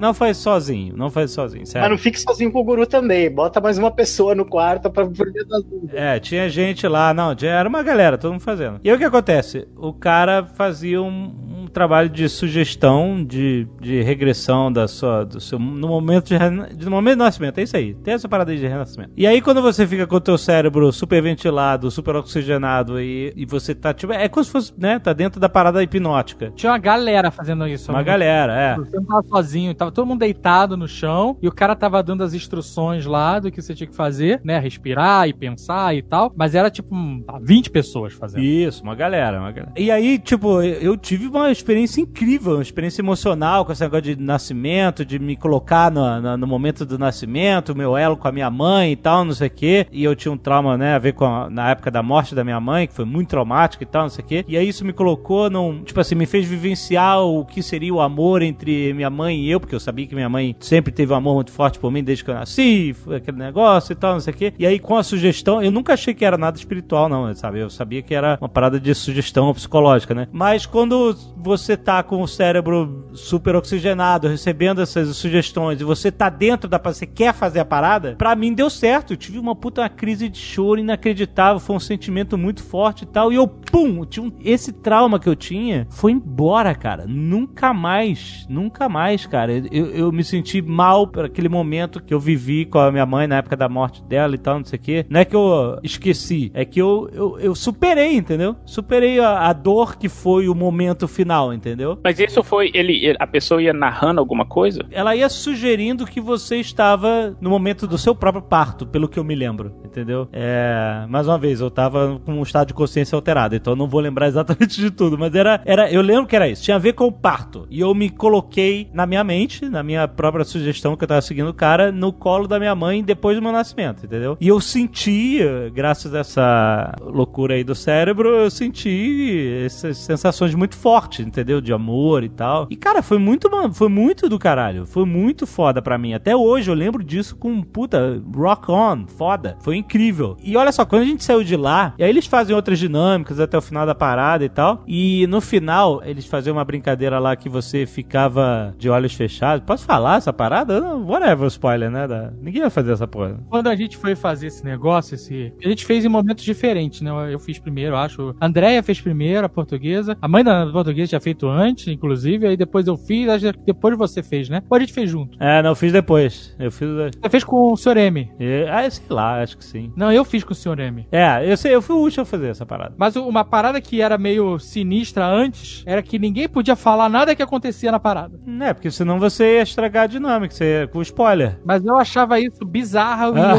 eu quase não fiz com essa historinha de você tem que ir porque é fantástico, mas ninguém pode falar nada. é, só- você não pode contar, você tem que viver. Aí eu ficava, ah, pau no cu que eu vou fazer Mas eu entendo que não podia contar justamente porque se você soubesse, você não ia embarcar na dinâmica sabendo a parada. Eu entendi por que não podia. E nesse tipo de trabalho terapêutico também tem uma ética, né? Eu trabalho com algumas dinâmicas, não essa exatamente que vocês estão descrevendo, mas algumas dessas para ajudar na gestão, né? Para desbloquear algumas questões de, de gestão coletiva. Trabalho tanto em empresas quanto outras organizações e ecovilas. Uma das coisas que a gente costuma fazer nesse tipo de encontro é um acordo de confidencialidade, porque aí as pessoas se sentem num espaço mais seguro também para poder manifestar mais aquilo que elas estão sentindo, né? Então, Aham. parte do criar esse espaço de segurança é pedir esse acordo, né? Pessoal, podemos combinar aqui de que o que acontecer aqui não sai daqui, para que as pessoas que estão aqui possam estar entregues e não ficar se preocupando com ah, amanhã vou ser julgado por isso que eu fiz agora, sabe? Então, para criar um espaço de mais entrega terapêutica também é uma estratégia. Não, mas eu vou te contar, no final da parada, eles fazem uma dinâmica lá que você se sente uma águia e tal, e você voa, e pra quem vê de fora, você fica vendado, e aí você vai pro lado de fora, num hotel, era num hotel fazenda, e aí você passava por um riozinho fake que eles criavam lá, de água corrente com as pedrinhas, e aí no final ele fala, voa águia, voa, e aí você bate os braços voando, e pra quem tá vendo de fora deve ser muito ridículo, o cara vendado batendo os braços. mas, na, mas, sabe, na, pra quem tava dentro da parada, foi legal, fez sentido. E eu vou te contar, durante uns três dias, alguém já recebeu uma massagem daquela terapêutica de, de relaxamento? Ih, jovem, né? Não, não, sabe, não, não, não. Massagem, massagem, massagem. Sabe, massagem que te deixa leve e tal? Um final feliz? Não, não, para com essa porra. Tô falando só de massagem.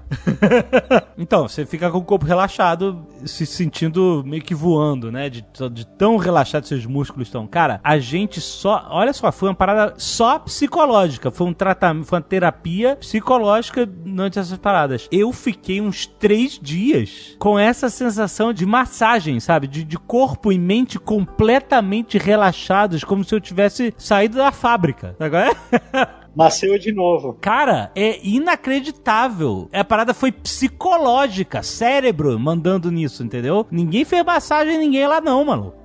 e quando acabou, eu falei, caraca, acabou, cara, eu queria sentir essa parada. A Zagal também relatou essa parada, todo mundo relatou que ficou super relaxado lá três dias. O negócio era incrível, cara. Mas, assim, eu não acho que era um culto, porque era uma parada bem focada no, no psicológico. E culto é o quê? Mas tinha um guru, tinha um guru, não tinha um guru? Não tinha um cara que era o guruzão? Tinha, o cara era, era encarado, era muito endeusado. Era muito endeusado, não era? E aí, na segunda vez, na segunda vez, eu- a gente, né, a- aqui a portuguesa adora essas paradas holísticas e místicas. Mas não era místico, essa que é a parada. Depende de como você encarava. Pra você não era, mas pra portuguesa era. Entendeu? Pra quem já morou em São Lourenço, era. era perto de São Lourenço, era perto de São Lourenço. Pra mim era só a fuga de São Lourenço. Mas a segunda vez que a gente foi, tinha uma parte. Ela, é- na segunda vez é bem menos intenso do que na primeira, né? Esses exercícios e tal. Tanto que na primeira vez é recomendado que você não vá com nenhuma pessoa conhecida sua, né? Do seu É, convívio. Exato. E na segunda vez já não tem esse mistério inicial aí da coisa. Mas aí tinha um exercício, tipo, final, que consistia em atravessar as brasas andando. Olha Sabe isso. é? Olha isso, André. Olha isso, André. Eu já fiz isso aí também, cara. Claro que fez, mas. Meu amigo. Quem não conhece o Gabriel Dredd? amigo? mas o que aconteceu foi o seguinte: a gente tava fazendo um exercício de respiração, bem parecido com esse que o Alexandre relatou aí, de ficar todo mundo deitado e tal, e respirando. E o cara lá que a gente podia, que a gente era foda, que a gente era, né, bababá, bababá, babá. E lá embaixo, os malucos estavam preparando a porra da brasa, que era um caminho, sei lá, 10 passos, eu acho. 5, 10 passos ali em cima da brasa. Só que, eu vou contar analisando o que aconteceu. Entre o grupo de pessoas, tava eu, meus pais, Andréia, e tava o filho do Messias lá, sabe qual é? Do, do, Do, do, do líder, do do guru. guru. Do guru, vamos chamar de guru. É. Tava o filho do guru e tava o dono da- da- do hotel fazenda. Analisando depois, na- hora eu não saquei nada disso, mas analisando depois eu saquei por que a, a- a- desgraça aconteceu, porque aconteceu uma desgraça, a tragédia. Nossa! Mas analisando depois eu entendi por que, que a tragédia aconteceu. O cara tava lá fazendo exercício de respiração, bababá, e falando pra galera que eh, a gente ia se superar, que ia ser foda, que ia ser águia, que ia arrancar as pernas, arrancar bico e que ia crescer tudo de novo. Esse papo de, de, né, de motivacional, bem motivacional na verdade. E aí ele abria as portas, tinha um maluco lá tocando um tamborzinho, sabe qual é? Um bumbo lá, e as pessoas desceriam concentradas tranquilamente nesse ritmo do tamborzinho, chegariam lá embaixo e atravessariam o tapete de brasa, tapete de brasa que chama, no ritmo do tamborzinho. E aí tem toda uma questão aí de física, que se você pisar na brasa num certo ritmo, você não queima os pés. Eu não sei explicar, mas eu sei que existe. O André aí talvez saiba explicar e possa se souber. Mas eu sei que não aconteceu nada disso. Quando o cara abriu a porta, mano, o filho do dono, o filho do guru, saiu que nem um maluco, bro. Saiu correndo fora do ritmo do tamborzinho, foi um desespero do caralho. E uma galera saiu correndo atrás dele, Azagal incluso, sem ponta de lança, né? Sempre querendo ver o circo pegar fogo. Aí correndo atrás do maluco, cara. E aí o maluco atravessou a brasa de qualquer jeito. O dono do Hotel Fazenda atravessou na sequência, querendo ser águia. O Azagal atravessou na loucura no terceiro. Ainda veio uma galera atrás e ainda ficou. E a gente, quem passava, tava tão na- no frenesi de treinando de Esparta, sabe qual é? Que chegava do outro lado e ficava, vem, vem. E eu tava falando assim pras pessoas, vem. E eu tô falando, puta, eu tô com umas folhas grudadas no meu pé. Que estranho. e não eram folhas, era só a pele do meu pé que tinha derretido em cima da brasa, sabe qual é? meu Deus. Ah, caramba. E de várias pessoas, de várias. O, o- o filho do cara lá do guru e o, o maluco, o maluco que era dono do hotel fazenda, ele não podia, literalmente, ele não podia andar no dia seguinte, ele teve que ser carregado numa cadeira. E aí eu sei que Nossa. metade da galera tomou no cu, inacreditavelmente, porque atravessou essa parada de qualquer jeito. Na hora que a gente atravessou, a gente não sentiu porra nenhuma. A gente tava descalço, né? Vale dizer. Mas depois, amigo, que a, a- o frenesi, a loucura baixou, aí começou a doer, mano. E aí é bolha pra caralho no pé. A sorte, o cara, o guru lá, ficou desnorteado, porque nunca tinha acontecido isso. Por que que eu acho que aconteceu dessa forma, dessa vez? Porque o filho dele tava lá. E o filho dele, com certeza, tava querendo se provar pro pai de alguma forma. Quando o cara abriu a porta e falou, vocês vão atravessar o tapete de braço, o cara foi e atravessou. Tem um maluco querendo provar pro pai. E aí tinha uma galera empolgada que viu o primeiro passar e foi atrás. É isso que aconteceu. E aí tá todo mundo num frenesi, é isso? Frenesi maluco, 300 de Esparta, mano. Aham. E aí Aham. eu sei que a cagar, a sorte era que nessa galera que tava fazendo, nem todo mundo atravessou correndo. Meu pai atravessou correndo e não aconteceu nada. Inclusive ele foi e voltou. É que seu pai é casca grossa. É. Minha mãe também não aconteceu nada. A portuguesa queimou um pouco menos, mas queimou. Os primeiros que passaram foram se fuderam mesmo. Mas a sorte é O que pessoal tinha foi um cara- apagando a brasa pra quem vinha depois, né? Pode ser, pode ser, acredito que sim. E porque tinha uma galera com a mangueira, os primeiros que passaram, a mangueira não tava jogando água ainda. Bem, tinha um macete lá pra não se queimar, que não funcionou porque os caras que estavam organizando o tapete de coisa foram pegos de surpresa. Não tinha nem tambor quando a gente chegou lá. Ah, é tipo assim, era pra abrir a porta, todo mundo esperar e o cara organizar. Só que Chegar lá embaixo e aí o guru ia falar: vai, vai, águia, vou, qualquer porra assim. E um de cada vez, no ritmo certo. E ao chegar do outro lado, o cara joga água e aí ninguém se queimar, porque o cara já tinha feito isso outras vezes. Só que o cara estourou a largada e foi todo mundo atrás. Queimou a largada. bonito. Queimou. Esse é o clássico. literalmente. Queimou, literalmente! E eu sei, cara, que a sorte, no final das contas, foi que tinha um casal de dermatologistas que tinha um mega kit de primeiro socorro no carro. Caraca. E aí eles foram estourar as bolhas de todo mundo, né? furar, né? Não estourar. Pra sair aquele líquido e diminuir a dor, sabe? Mas foi uma noite horrível. Nossa, mãe do céu. Nossa, E aí eu fiquei, no dia eu fiquei muito puto com o cara. E aí o cara foi lá conversar comigo que eu tava putaço. E aí eu falei que ele era um irresponsável do caralho. Como é que ele deixava isso acontecer? Pronto, aí Azagal modo normal. Trigger. E aí, porque as pessoas ali estavam confiando no cara, e, e porque, tipo assim, não tinha hospital na proximidade, não tinha nada. O cara saiu no meio da madrugada pra comprar, sei lá, remédio, pra quem precisava de remédio, mas é- é ali, né, São Lourenço, né, amigo? Tu- Não tem nada, né? A farmácia fecha. E hospital é melhor você botar o pé no Rio, essa que é a verdade. e aí eu sei que teve essa situação toda aí, maluco. Foi sinistro e foi um momento bem de fanatismo, assim, do sentido de, sabe, galera foi mesmo, bro. Foi uma parada insana, sabe? E o que, que te levou a passar nessa brasa, então? o frisson da galera, sabe? O discurso do cara de que vocês podem, aliado a esse negócio de respiração, e aliado a ver os malucos correndo, passando na frente e atravessando, e eu, puta, eu não vou ficar pra trás, sabe? Os caras conseguiram, eu também consigo, e, e ir na sequência, sabe? Querer bem isso assim, sabe? Nossa, você descreveu exatamente a sensação que eu tive quando eu andei na brasa também. Foi, era de grupo, tinha muita gente fazendo, é a hora que você vê toda aquela galera junta. A prime... Eu passei várias vezes na brasa. Na primeira, eu passei pisando onde já tinham pisado, porque já tinham apagado um pouquinho. Eu Ah, não que pé, né?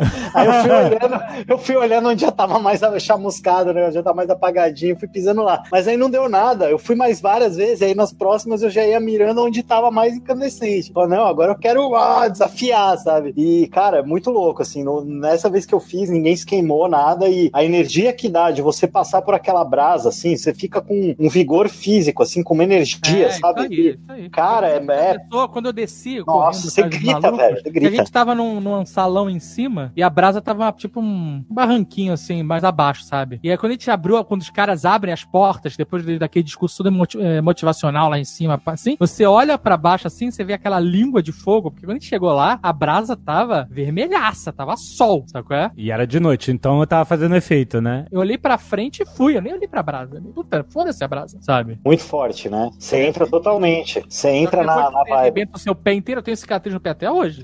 Nossa. Eu fiquei mais puto, porque, tipo, segunda-feira, que essas paradas aconteciam no final de semana, né? Ah, Não, minto. Na terça-feira, eu tinha que. A gente tinha uma reunião em São Paulo e eu ia ter que ir dirigindo. Eu tava com meu pé fudido, sabe? E ainda falei pro cara, porra, ainda tem uma reunião em São Paulo e eu vou ter que ir dirigindo, eu tô com o pé arrebentado. E aí ele, não, fica tranquilo, vai estar tudo certo. Eu falei, vai tudo certo por quê? Tu vai me levar pra São Paulo pra fazer a porra. da-" Eu tava triggered pra caralho. Caraca, todo, todo o relaxamento, toda aquela sensação da primeira foi Acabou, fudeu. acabou em um segundo, né? Ai, meu Deus. Imagino dele descascando o cara, né, velho? O Cara, vai, calma, vai dar tudo certo. Você é uma águia, você vai voando até Quanto você pagou pra andar na brasa? Puta, cara, eu não lembro quanto era. Não era uma fortuna, não. Não era uma grana proibitiva, mas também não era, não era um Big Mac, sabe qual é? Não lembro quanto era. Era um curso, um valor de workshop aí. Não lembro exatamente quanto era. Não era proibitivo, era uma grana. E era um fim de semana inteiro, né? É, e era um fim de semana com pensão completa. A comida era excelente, inclusive, que você tá fazendo. Boa. Não era tipo 10 mil reais, sabe qual é? Não, era tipo 500 reais, né? Alguma coisa assim. Acho que até menos, até. Por aí. Olha, por isso que o cara tá lá queimando o pé da galera, né? Quem sabe fazer a brasa direito cobra mais caro.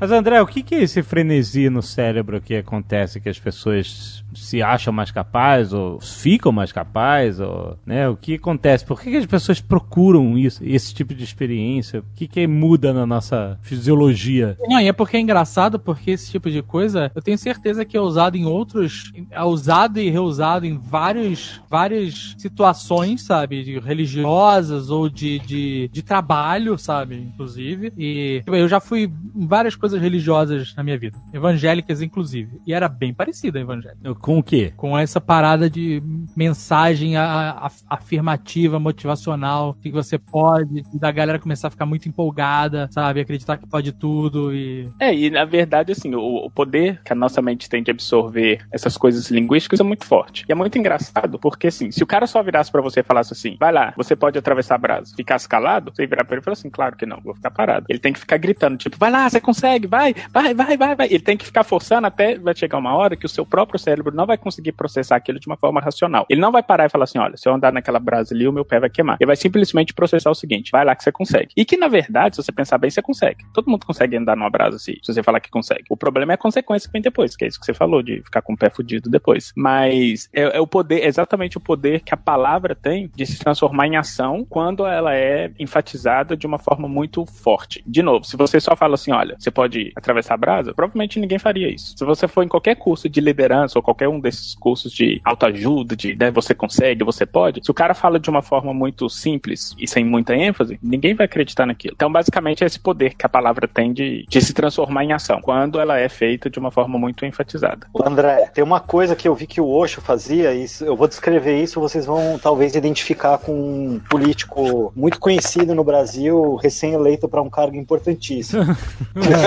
e também tem uma certa coisa de um culto em volta dele. Não sei se vocês já estão identificando o que eu tô falando, né? Tu vai me falar que ele é o Messias agora. Olha só, Gabriel, concordo, tem uma espécie de culto, mas do outro lado também tem culto. Também, não, com certeza. Tem vários, tem vários, né? O legal é que um culto ele até alimenta o outro, né? Uma maravilha, É, né? exato. Os cultos, eles adoram ter um inimigo também. Mas uma coisa que o Osho usava bastante, que é um recurso psicológico, assim, que ajuda na manipulação, é que é fazer afirmações contraditórias. né? Então, primeiro o cara fala, "Eu não, eu vou acabar com o Ministério do Meio Ambiente. Aí depois fala, não, não, quem falou que eu vou acabar com o Ministério do Meio Ambiente? Eu nunca disse isso. E aí fica, os seguidores, eles são obrigados a fazer um plot twist, né, um, um twist carpado na cabeça deles para conseguir é, justificar aquela mudança total de, de argumentação e continuar concordando com o mestre, porque eles têm essa necessidade de agradar o mestre, né? Então, quando o mestre muda de repente de opinião, eles não, nossa, que ele é muito genial. Na verdade, ele sempre foi contra isso que ele estava afirmando até ontem, mas isso era só uma ironia, era uma maneira muito inteligente de, Sim. sabe, de nos confundir. E aí, rapidamente, eles acham uma maneira de ajustar o discurso a essa nova faceta da coisa e isso deixa as pessoas mais suscetíveis à sugestão também, né? Enfraquece o que elas acreditam sobre as coisas mesmo. Sim, e lembrando, mesma coisa acontece do outro lado também. Tipo assim, eu falo assim, olha, o partido tal não pode fazer autocrítica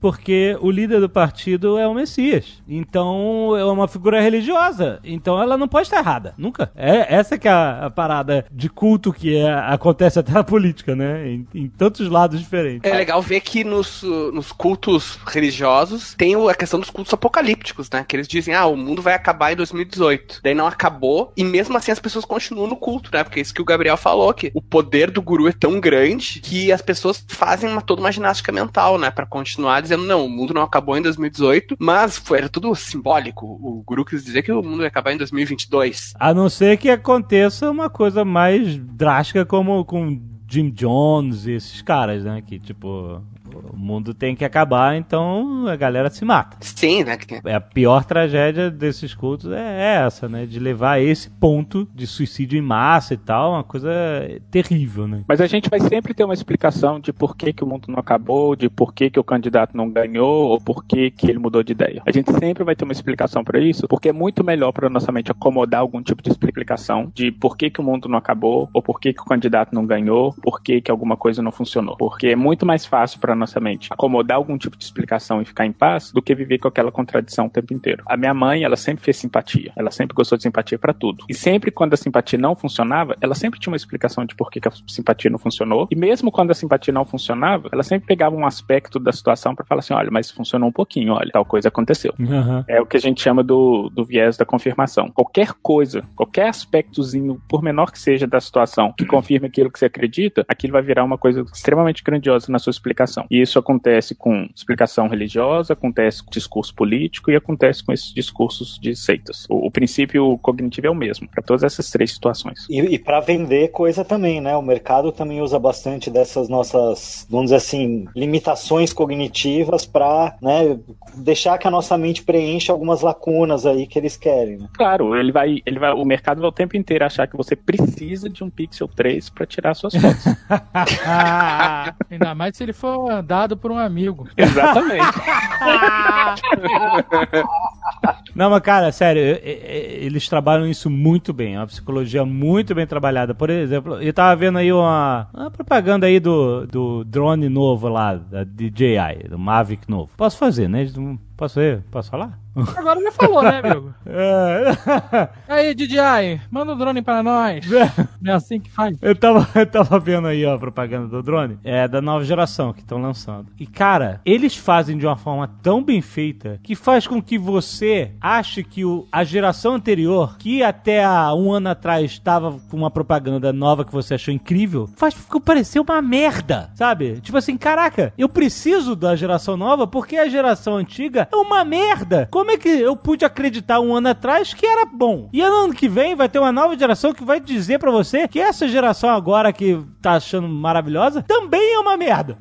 Sabe quem faz isso todo ano? A Apple. Exato! Faz exatamente isso todo ano. Todo ano ela lança o celular que vai revolucionar a maneira como se faz ligação no mundo. Exato. Todo ano. Mas não é só a Apple, não, hein? É não, não é só a Apple, não. Ah, o Google, todas essas empresas de telefonia, algumas menos do que outras, mas elas fazem essa campanha de que agora vai. Isso. Agora- Inclusive, no lançamento do Pixel 3, eu tuitei isso. Eu falei assim, gente, essas empresas sempre, elas sempre revolucionam a forma como tira foto, a forma como faz a ligação, Isso. ou a forma como interage com o mundo. O Azagal deu o termo. É o termo agora vai. Esse é, é, se você quiser fazer um paper, é isso, cara. Essa, essa é a tese. A tese do agora vai. Porque toda nova geração é agora vai. É, agora vai três pontinhos, até ano que vem. Exatamente. É incrível. É a, me- é a mesma Agora base vai encher nosso bolso, agora vai fazer nossas ações subirem.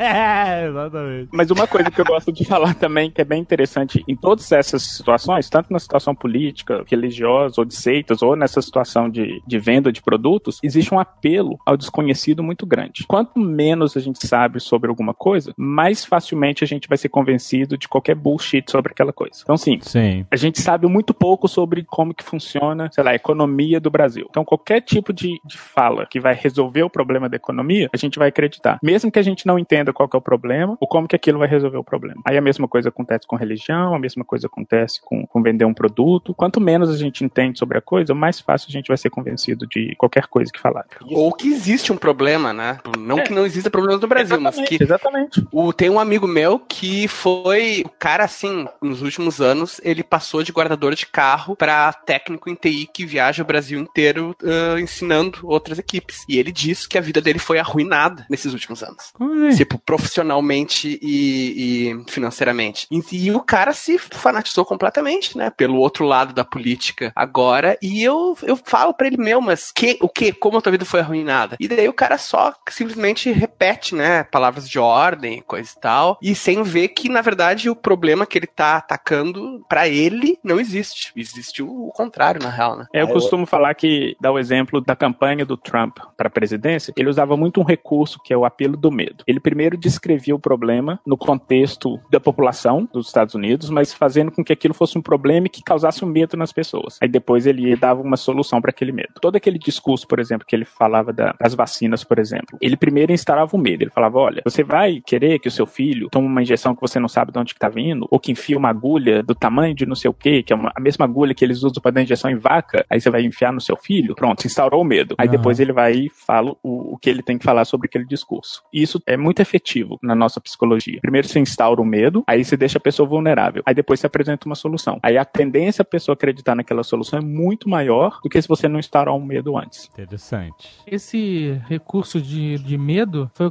as eleições do Brasil de 2018. De todos os partidos, principalmente dos dois principais. Cada partido dizia uma coisa, um dizia que ia virar Venezuela, outro dizia que ia virar ditadura, um dizia que ia acabar as liberdades individuais, outro dizia que, sabe, era só medo. Não era, não foi uma eleição voltada para solução, mas sim para medo. Do- É, de, totalmente. de todos os candidatos, principalmente dos dois maiores. Aí você junta essa questão do medo com a facilidade que a gente tem hoje de não ter como confirmar certas notícias, aí vira essa bagunça que tá virando democracia hoje em dia. Não, não ter como confirmar ou não querer confirmar também. Foi muito interessante isso que você falou agora, André, que eu fiquei me lembrando da sensação que eu tive quando tava na, no final do primeiro turno das eleições, que tava aquela febre do WhatsApp, né? Tá todo mundo maluco no WhatsApp pelas fake news e eu tava tentando convencer um milhão de pessoas ao mesmo tempo e todo mundo que eu conhecia tava assim também. E aí me veio a mesma sensação que eu tive quando eu tava lá naquela ecovila que era uma seita, de que tem coisas muito grandes acontecendo e que toda hora chega uma informação nova que contradiz anterior e que deixa tudo mais vulnerável, incerto ainda e que, meu Deus do céu, eu acho que vai acontecer uma coisa muito horrível já já, sabe? Tá na iminência de acontecer algo terrível. E essa sensação eu tinha muito forte quando estava acontecendo as- essas coisas que eu descrevi lá na Ecovila. Me lembrou muito quando eu estava na véspera do primeiro turno da eleição no Brasil. Essa angústia e essa ansiedade sobre o amanhã, sabe? Tem tanta coisa ruim, tanta notícia contraditória chegando agora e sem parar, e não para de chegar coisa nova, assim que, meu Deus, é algo horrível vai acontecer e eu não sei o que é, sabe? É, é proposital, né? Com certeza. É uma maneira de, de, De ambos lidar os com. lados. De ambos os lados. Sim, sim, sim. E o nosso sistema cognitivo tende a se fechar com essas coisas. Se tá muito confuso, ele tende a ir naquilo que é mais familiar para ele. Então, por isso que eu costumo falar que assim, essa ideia de a primeira impressão é a que fica, ela é muito verdadeira, porque se eu viro para você e te dou a notícia A, aí você coloca aquela notícia na sua cabeça. Aí depois vem a B, C, D, F, G, H, tudo contestando essa notícia A. Aquilo vai criar uma confusão na sua cabeça, que você vai simplesmente ignorar todas elas e se apegar mais na A. Foi aquela que eu te falei primeiro, porque aquilo é mais confortável para você, que é a que é mais familiar para você. E isso acontece o tempo inteiro com essa questão de brigas de notícias falsas. A gente tem essa coisa de, ah, como que a gente então combate notícia falsa? Ah, é só mostrar evidência. Na verdade,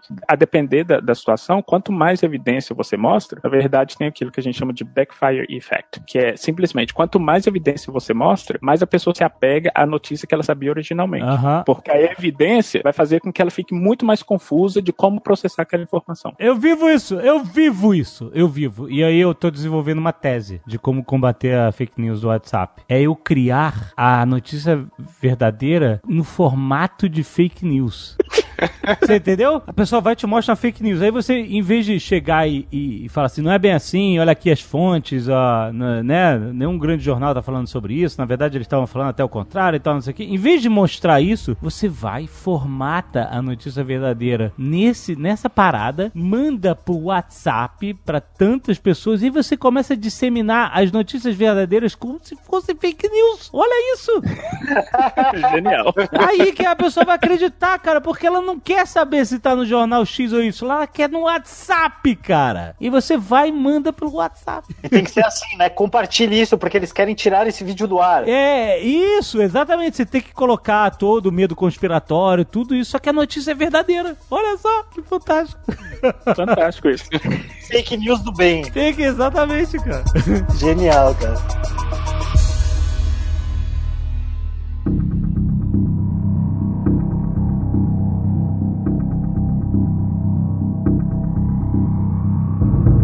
Questão de que essas técnicas trazem um efeito positivo para a pessoa, a pessoa se sente melhor com aquilo, talvez seja o maior perigo dessas seitas, né? Porque é como é uma arma, né? Ela pode ser usada tanto para as pessoas perderem seus traumas, né? Como o Alexandre comentou aí que foi esse processo aí do renascimento dele, mas isso também pode ser usado para controlar as pessoas, né? Então, como é uma, uma faca de dois legumes, né? É, tem o, o lado bom, né? É, Pô, dá para você usar isso aqui para fazer bem para você, mas tem o lado super perigoso de isso ser usado para controlar pessoas. E essa coisa só dá certo porque a gente é extremamente social e a gente sempre quer pertencer a algum grupo. A gente sempre quer pertencer a alguma coisa. isso é verdade. E isso tudo é pra falar que fazer parte de rituais ou seguir certos rituais não é uma coisa biologicamente natural. Ela só acontece porque a gente quer fazer parte de um grupo. Tem um estudo, naquela época que eu fui para aquelas ilhas de Vanuatu, a vertente total assim do, do geral do meu trabalho era trabalho sobre imitação. A gente queria saber como que as crianças se desenvolviam vendo outros como exemplos. Então, um dos experimentos que eu fazia era o seguinte: a, a criança tinha que pegar um pote de um lado A e botar para um lado B. Então, ela tinha que imitar de duas pessoas. A primeira pessoa pegava o pote do lado A e colocava no lado B, simplesmente só pegava o pote e colocava no lado B. A segunda pessoa pegava o pote, dava três voltas com o pote e colocava no lado B. Ou seja, a criança tinha a opção de imitar uma dessas duas pessoas. Ou a pessoa que colocou o pote direto do lado A no lado B, ou a pessoa que pegou do lado A, deu três voltinhas e botou no lado B. Essas três voltinhas, ela não tinha nada a ver com a situação. Tipo, você não precisava dessas três voltinhas para colocar o pote do lado A no lado B. As crianças geralmente imitavam a pessoa que colocava direto. A partir do momento que elas viam que outras crianças imitavam a pessoa dando volta, ela começava a imitar a pessoa dando volta também. Ou seja, ela só fazia isso quando ela percebia que outras pessoas faziam também. Aham. Ela queria fazer parte daquele grupo de que outras pessoas faziam também. Mas naturalmente, a gente sempre tende a, a fazer alguma coisa de uma forma muito prática, sem engajar em rituais que, em, em práticas que não tem nenhuma ligação ligação com aquilo que a gente quer fazer. Ô André, tem uma experiência que é clássica também, que é botar o pessoal numa sala de espera do, do médico. Uhum. Todo mundo na sala de espera, menos uma pessoa, é, é ator. E aí, quando toca a campainha, É, todo isso. mundo fica de pé. É legal. Isso. Aí toca de novo, a pessoa fica meio constrangida e começa a ficar de pé também. E aos poucos eles vão substituindo todos os atores por pessoas que estão na fila de espera mesmo. Até sair o último ator, e aí todas as pessoas que estão lá estão levantando sem saber E fazem a mesma coisa. E continuam levantando, né? Acho que tem muito a ver com isso que você estava falando, né? Isso, Esse e comportamento de manada. E elas só fazem isso porque, assim, se tá todo mundo fazendo, eu não quero parecer estranho, então deixa eu fazer também. Por mais que seja bizarro, né? Exatamente. Ou seja, tem que ter essa sensação de pertencimento àquele grupo. E é, é muito interessante isso, né? Como isso até facilita fazer esse tipo de dinâmica de grupo, né? O Dave comentou que quando eles fizeram esse ritual tinha bastante gente, né? Isso dá uma energia forte. né? E aí eu tava pensando um pouco no RPG, né? Com com essa capacidade que a gente tem de, de acreditar nas histórias que a gente inventa, né? Então, eu acho que o RPG é um exercício super positivo, né? Da gente experimentar situações que não são reais e, e simular como que a gente se sairia naquela situação, um personagem que não é a gente, mas a gente se envolve, né? Quem jogou partidas de RPG, né, bem, né, de campanha mesmo, você vê quando acontece alguma coisa que contraria teu personagem, você fica puto, né? Então você se envolve completamente, você briga com o teu amigo do mundo real porque ele teve um comportamento no jogo, Porra, isso o personagem dele. no War, maluco. Quanto Nossa, o War, o War só acontece isso, né? Eu acho que o War ele faz jus ao nome. É Essa nossa capacidade aí de acreditar na brincadeira, né? Então acho que é por isso que é tão poderoso quando você imagina que você tá passando por um renascimento, você vivencia isso de alguma forma, né? A gente tem essa capacidade de acreditar na própria mentira. E o RPG tem, é o microcosmo, né? Porque tem daí as simpatias do RPG. Todo mundo tem alguma coisa pra jogar o dado, né, cara? Ninguém consegue jogar o dado acreditando que aquilo é realmente aleatório. né? É. Ou, tu, ou tu mente, tipo é, Rex. o famoso eu gastei meu 20 no Perception. Exato. Qual é o seu ritual seu bizarro que ninguém sabe? Então, cara, eu tenho um ritual bizarro que diz respeito ao Nerdcast e que só acabou porque eu segui o guru, que é o Azagal. Que é o seguinte, cara, sempre que eu gravava Nerdcast, 100% das vezes dava um problema no meu áudio. Assim, podia ser a internet, caía, tinha alguma, alguma coisa, cara, dava algum problema no meu áudio. É verdade, nada. Era horrível, cara. Eu cheguei a comprar três microfones diferentes. Um deles foi recomendado, assim, tipo, ah, esse aqui é o microfone mais potente que todos os youtubers usam, não sei o quê. E daí eu comprei exatamente o modelo que o Azagal me disse e eu nunca mais tive nenhum problema de áudio, nenhum Nerdcast. E eu acredito que é o poder da sugestão. Eu, esse não é o meu primeiro e-mail, esse é. e a seita do Nerdcast? Eu tava pensando nisso, né? Porque é, o- vocês têm uns seguidores aí que às vezes parece seguidor de culto, né? Tem até que tomar cuidado. Tem? Tem, ô. Eu não sei se vocês lembram, recentemente, cara, no, no banquete do Rough Gunner, teve um rapaz que pediu pra vocês escreverem coisas pra ele tatuar no braço. E pra mim ele pediu que eu escrevesse uma frase enorme no bíceps dele pra ele tatuar. Eu espero que ele não tenha tatuado, porque a tua letra ficou muito zoada. Mas isso é bizarro, né? Porque assim, já teve. Eu não tô falando pra fazerem isso. Já cansei de falar aqui que quem tem filho grande é elefante. Não quero criar ninguém. E, na verdade, eu cada vez incentivo mais as pessoas a pensarem por si só. Não que eu nunca tenha incentivado isso, mas hoje em dia é muito importante cada vez falar isso. Pegue opiniões diferentes, leia e tire a sua conclusão. Não vá pelas duas demais. Mas já teve casos do cara pedir pra tatuar a nossa assinatura, nosso autógrafo. Eu falar se tá maluco, ele fala que não. E a gente, e o cara insistir, e aí a gente ceder, e o cara fez na, na CCXP. É, tatuou, mas é, assim. Quão louco é isso? Não, mas até. É, de boa. O cara tatuou e ele curtiu. É, uma admiração, né, cara? Cara, maluco. senão Não, eu- esse- Esse cara é, é extremo, maluco. Perigoso, perigoso. Mas é, é, é isso, né, cara? É uma, é uma necessidade, né, que a gente tem aí humana mesmo de pertencer, né, a um grupo. É, é- uma das coisas que me pegou no Nerdcast é essa conexão que vocês têm, né, entre vocês, entre os Nerdcasters, né, assim, é uma coisa que encanta. E aí você, pô, eu quero fazer parte desse grupo. O que que eu preciso fazer para fazer parte disso, né? Mas eu acho que isso que você falou, Dave, é essencial, né? A gente não Tem pode abrir pelado e tatuar a assinatura do Zagal. Aí pode fazer parte. Aí pode fazer parte, é só, Passar pelado na brasa, mano. Eu vou falar aqui, ó, o Gabriel Dredd queria tanto fazer parte do grupo que ele um dia foi lá no nosso escritório de surpresa, a gente tinha virado noite. Conveniente pra caralho. não sei nem como esse cara tá gravando.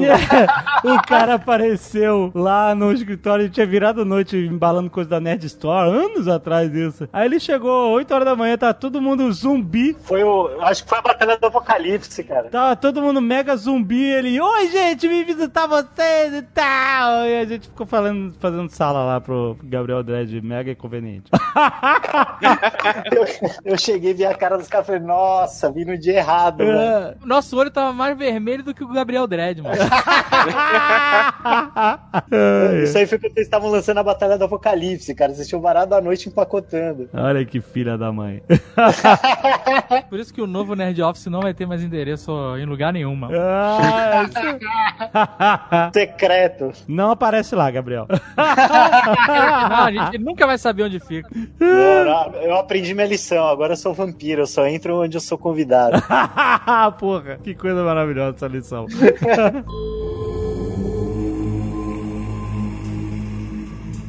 E esse comportamento cada vez mais constante, mais presente, principalmente nas redes sociais, das pessoas escolherem uma, eu não sei como chamar, celebridade, web celeb, influencer, eu não sei como é que chama isso. Escolherem essas pessoas que têm alguma é, exposição a mais online e tratarem essas pessoas como uma espécie de gurus, cara. Assim, eu não tô descartando que isso aconteça com a gente, mas eu não gosto que isso aconteça. Não sou guru porra nenhuma, não sou pai de filho grande. Quem tem filho grande é elefante. E eu cada vez mais defendo que as pessoas entendam as coisas por si só, escutem várias opiniões diferentes, leiam. Eu não quero dar caminho de nada pra ninguém, nem quero dar orientação, compre na Art Store, só isso que eu tô falando. Mas Mas o que acontece é muito engraçado. O que tem de comum nessas pessoas que são famosas e tal, e esses gurus religiosos, é o seguinte: o guru, ele é aquela pessoa que é considerada perfeita pelos seguidores. Então, assim, a pessoa tem uma inteligência muito maior do que as outras, ou assim, ela não tem defeito nenhum, a pessoa nunca fica com raiva, esse tipo de coisa. A celebridade, na verdade, ela é vista dessa forma. Pelo seguinte: geralmente o que a gente mostra nas redes sociais é, a- é o lado bom da nossa vida. Então, por exemplo, eu viajei recentemente, eu tava no, no sul da Ásia, eu só postei foto de coisa boa que eu tava, da comida bacana que eu tava comendo, dos lugares legais que eu fiquei. Mas, por exemplo, eu não postei nada sobre o calor infernal que eu tava sentindo, por exemplo, ou uma hora que eu tive que ficar em pé numa casa lá cheia de mosquito na minha cara. Essas coisas eu não postei. As pessoas só veem o lado bom dessas coisas e acabam endeusando justamente por isso, porque acabam formando uma imagem dessa celebridade como um ser extremamente perfeito, que não tem defeito, que não fica com raiva, que não, sei lá, não, não levanta de mau humor, ou que tem dia que procrastina, ou, ou tipo então que a pessoa é só isso, né? É, exatamente. E, e a, a- a visão que se faz é isso. Aí pronto, você já tem agora a receita fechada para formar o que a gente chama de guru. Aí acabou. Como aquela pessoa é perfeita, se a pessoa tem uma opinião X, eu vou seguir aquela opinião X porque essa pessoa é perfeita. Se a pessoa, sei lá, gosta de fumar o cigarro X, eu vou fumar o cigarro X também, porque se aquela pessoa é perfeita, se eu seguir o que aquela pessoa tá fazendo, eu também vou ser perfeito. Então acho que um pouquinho do o, o problema desse, culto de redes sociais é exatamente isso, porque que as pessoas mostram nas redes sociais é só o lado bom da coisa e as pessoas acabam montando uma imagem da celebridade como aquela coisa extremamente perfeita, que não e tem defeito, e não, não tem pode nada. ser também, me corrija se eu estiver errado, que quando você tem um guru, esse guru ele tem uma vida boa, né? Na sua maioria das vezes é algo que você quer alcançar, né? Você, quem não queria ser que nem o Osho lá, ter relógio de, de Rolex, É. diamante e 365 Cadillacs. E a vida da- dessa galera que se expõe demais na internet é boa, né? Ninguém, como você falou, ninguém é, é, compartilha, ou a pessoa só compartilha a- o lado merda, e é esse o personagem que ele tá desenvolvendo ali, ou, mas na maioria dos casos, a pessoa só compartilha a parte boa da vida, né? É, viagens, vitórias, comidas, físico e tal. E Isso. aí a pessoa que tá vendo aquilo e que admira de alguma forma, tá querendo alcançar aquilo, né? É, então ela quer ficar com barriga negativa e bikini bridge, ou ela quer ter uma mansão vazia em Orlando cheia de colchão inflável e um carrão um Mustang alugado na, na garagem, ou ela quer viajar pelo mundo inteiro, ou, ou ter milhões de seguidores, né? Acho que é isso que. Ela só quer o lado bom que as pessoas mostram, é isso. Exato, né? Mas isso é perigoso, né? Eu acho perigoso. É perigoso porque a vida não é assim, né? E aí o cara redemoinho de depressão e ansiedade, né? Porque aí na hora que É a ele ganha, receita pra frustração, né? Exatamente. A receita pra frustração, exatamente. Muito bom. Eu tinha um mestre de yoga que não era guru, mas que me ensinou que.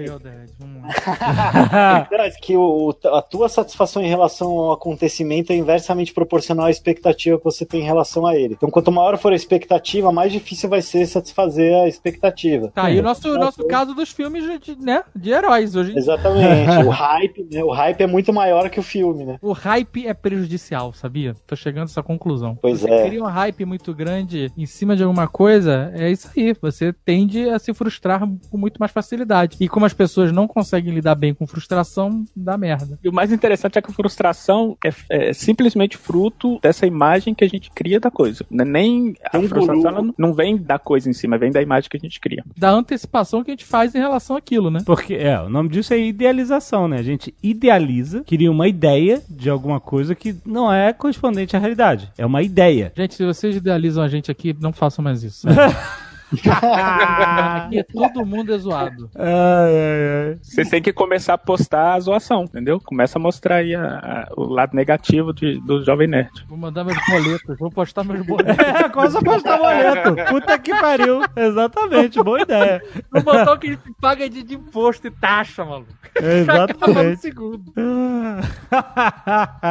Tem um guru, cara, que eu acho genial, que é o Kumaré. Vocês já ouviram falar desse guru, não? Não, cara, eu não sou desse. O, o, não, então, é que o Kumaré, cara, ele é um guru que foi criado por um diretor de cinema que fez um documentário sobre gurus indianos. Ele é de descendência indiana, então ele tem uma fisionomia até. E aí ele deixa a barba crescer e ele inventa um guru, que é esse Ah. Kumaré. Aí ele- o, o documentário que ele faz, que chama Kumaré, é a chegada desse guru numa cidadezinha do interior dos Estados Unidos. E aí ele começa a montar uma seita em volta dele. A principal mensagem dele é: Eu sou uma fraude, não acredite em nada do que eu digo. Caraca. E as pessoas, nossa, ele é demais, ele é maravilhoso. E começa a criar um grupo de seguidores absurdo, até a hora que ele revela, né? E aí é uma frustração geral, porque a galera, porra, você não é guru, como assim? Mas ele, ele revela o quê? Que é um documentário? Um filme? Sim, sim, sim, ele revela pra galera. Nossa, é a hora mais legal do, do documentário é quando ele. A vida de Brian mostra isso, mas é zoado, né? Porque o Brian falando, eu não sou Messias, cara, só Messias real- realmente diria que não é Messias, né?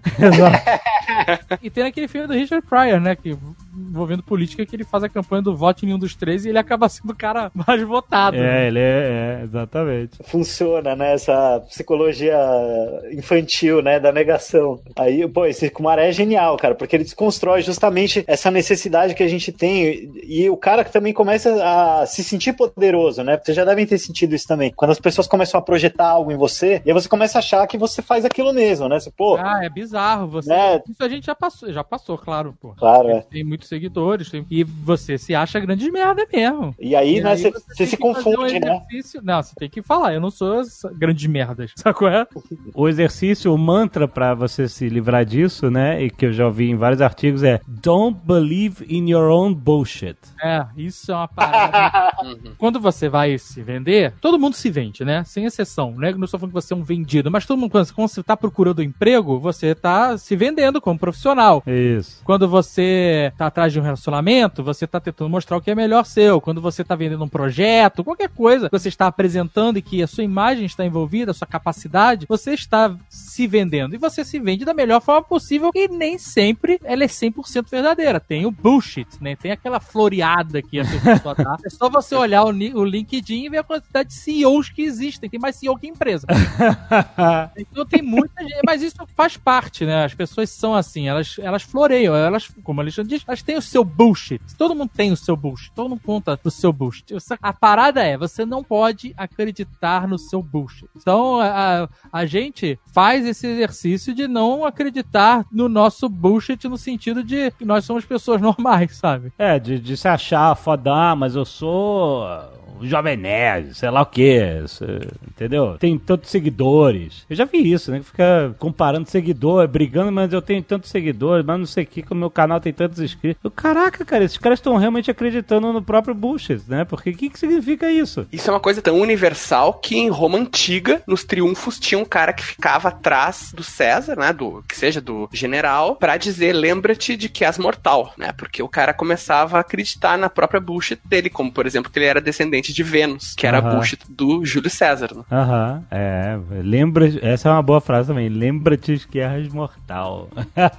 muito bom, muito bom. Mas sou um mortal foda. Se fosse o Whindersson Nunes aqui, ele falaria: lembra-te de que cagas.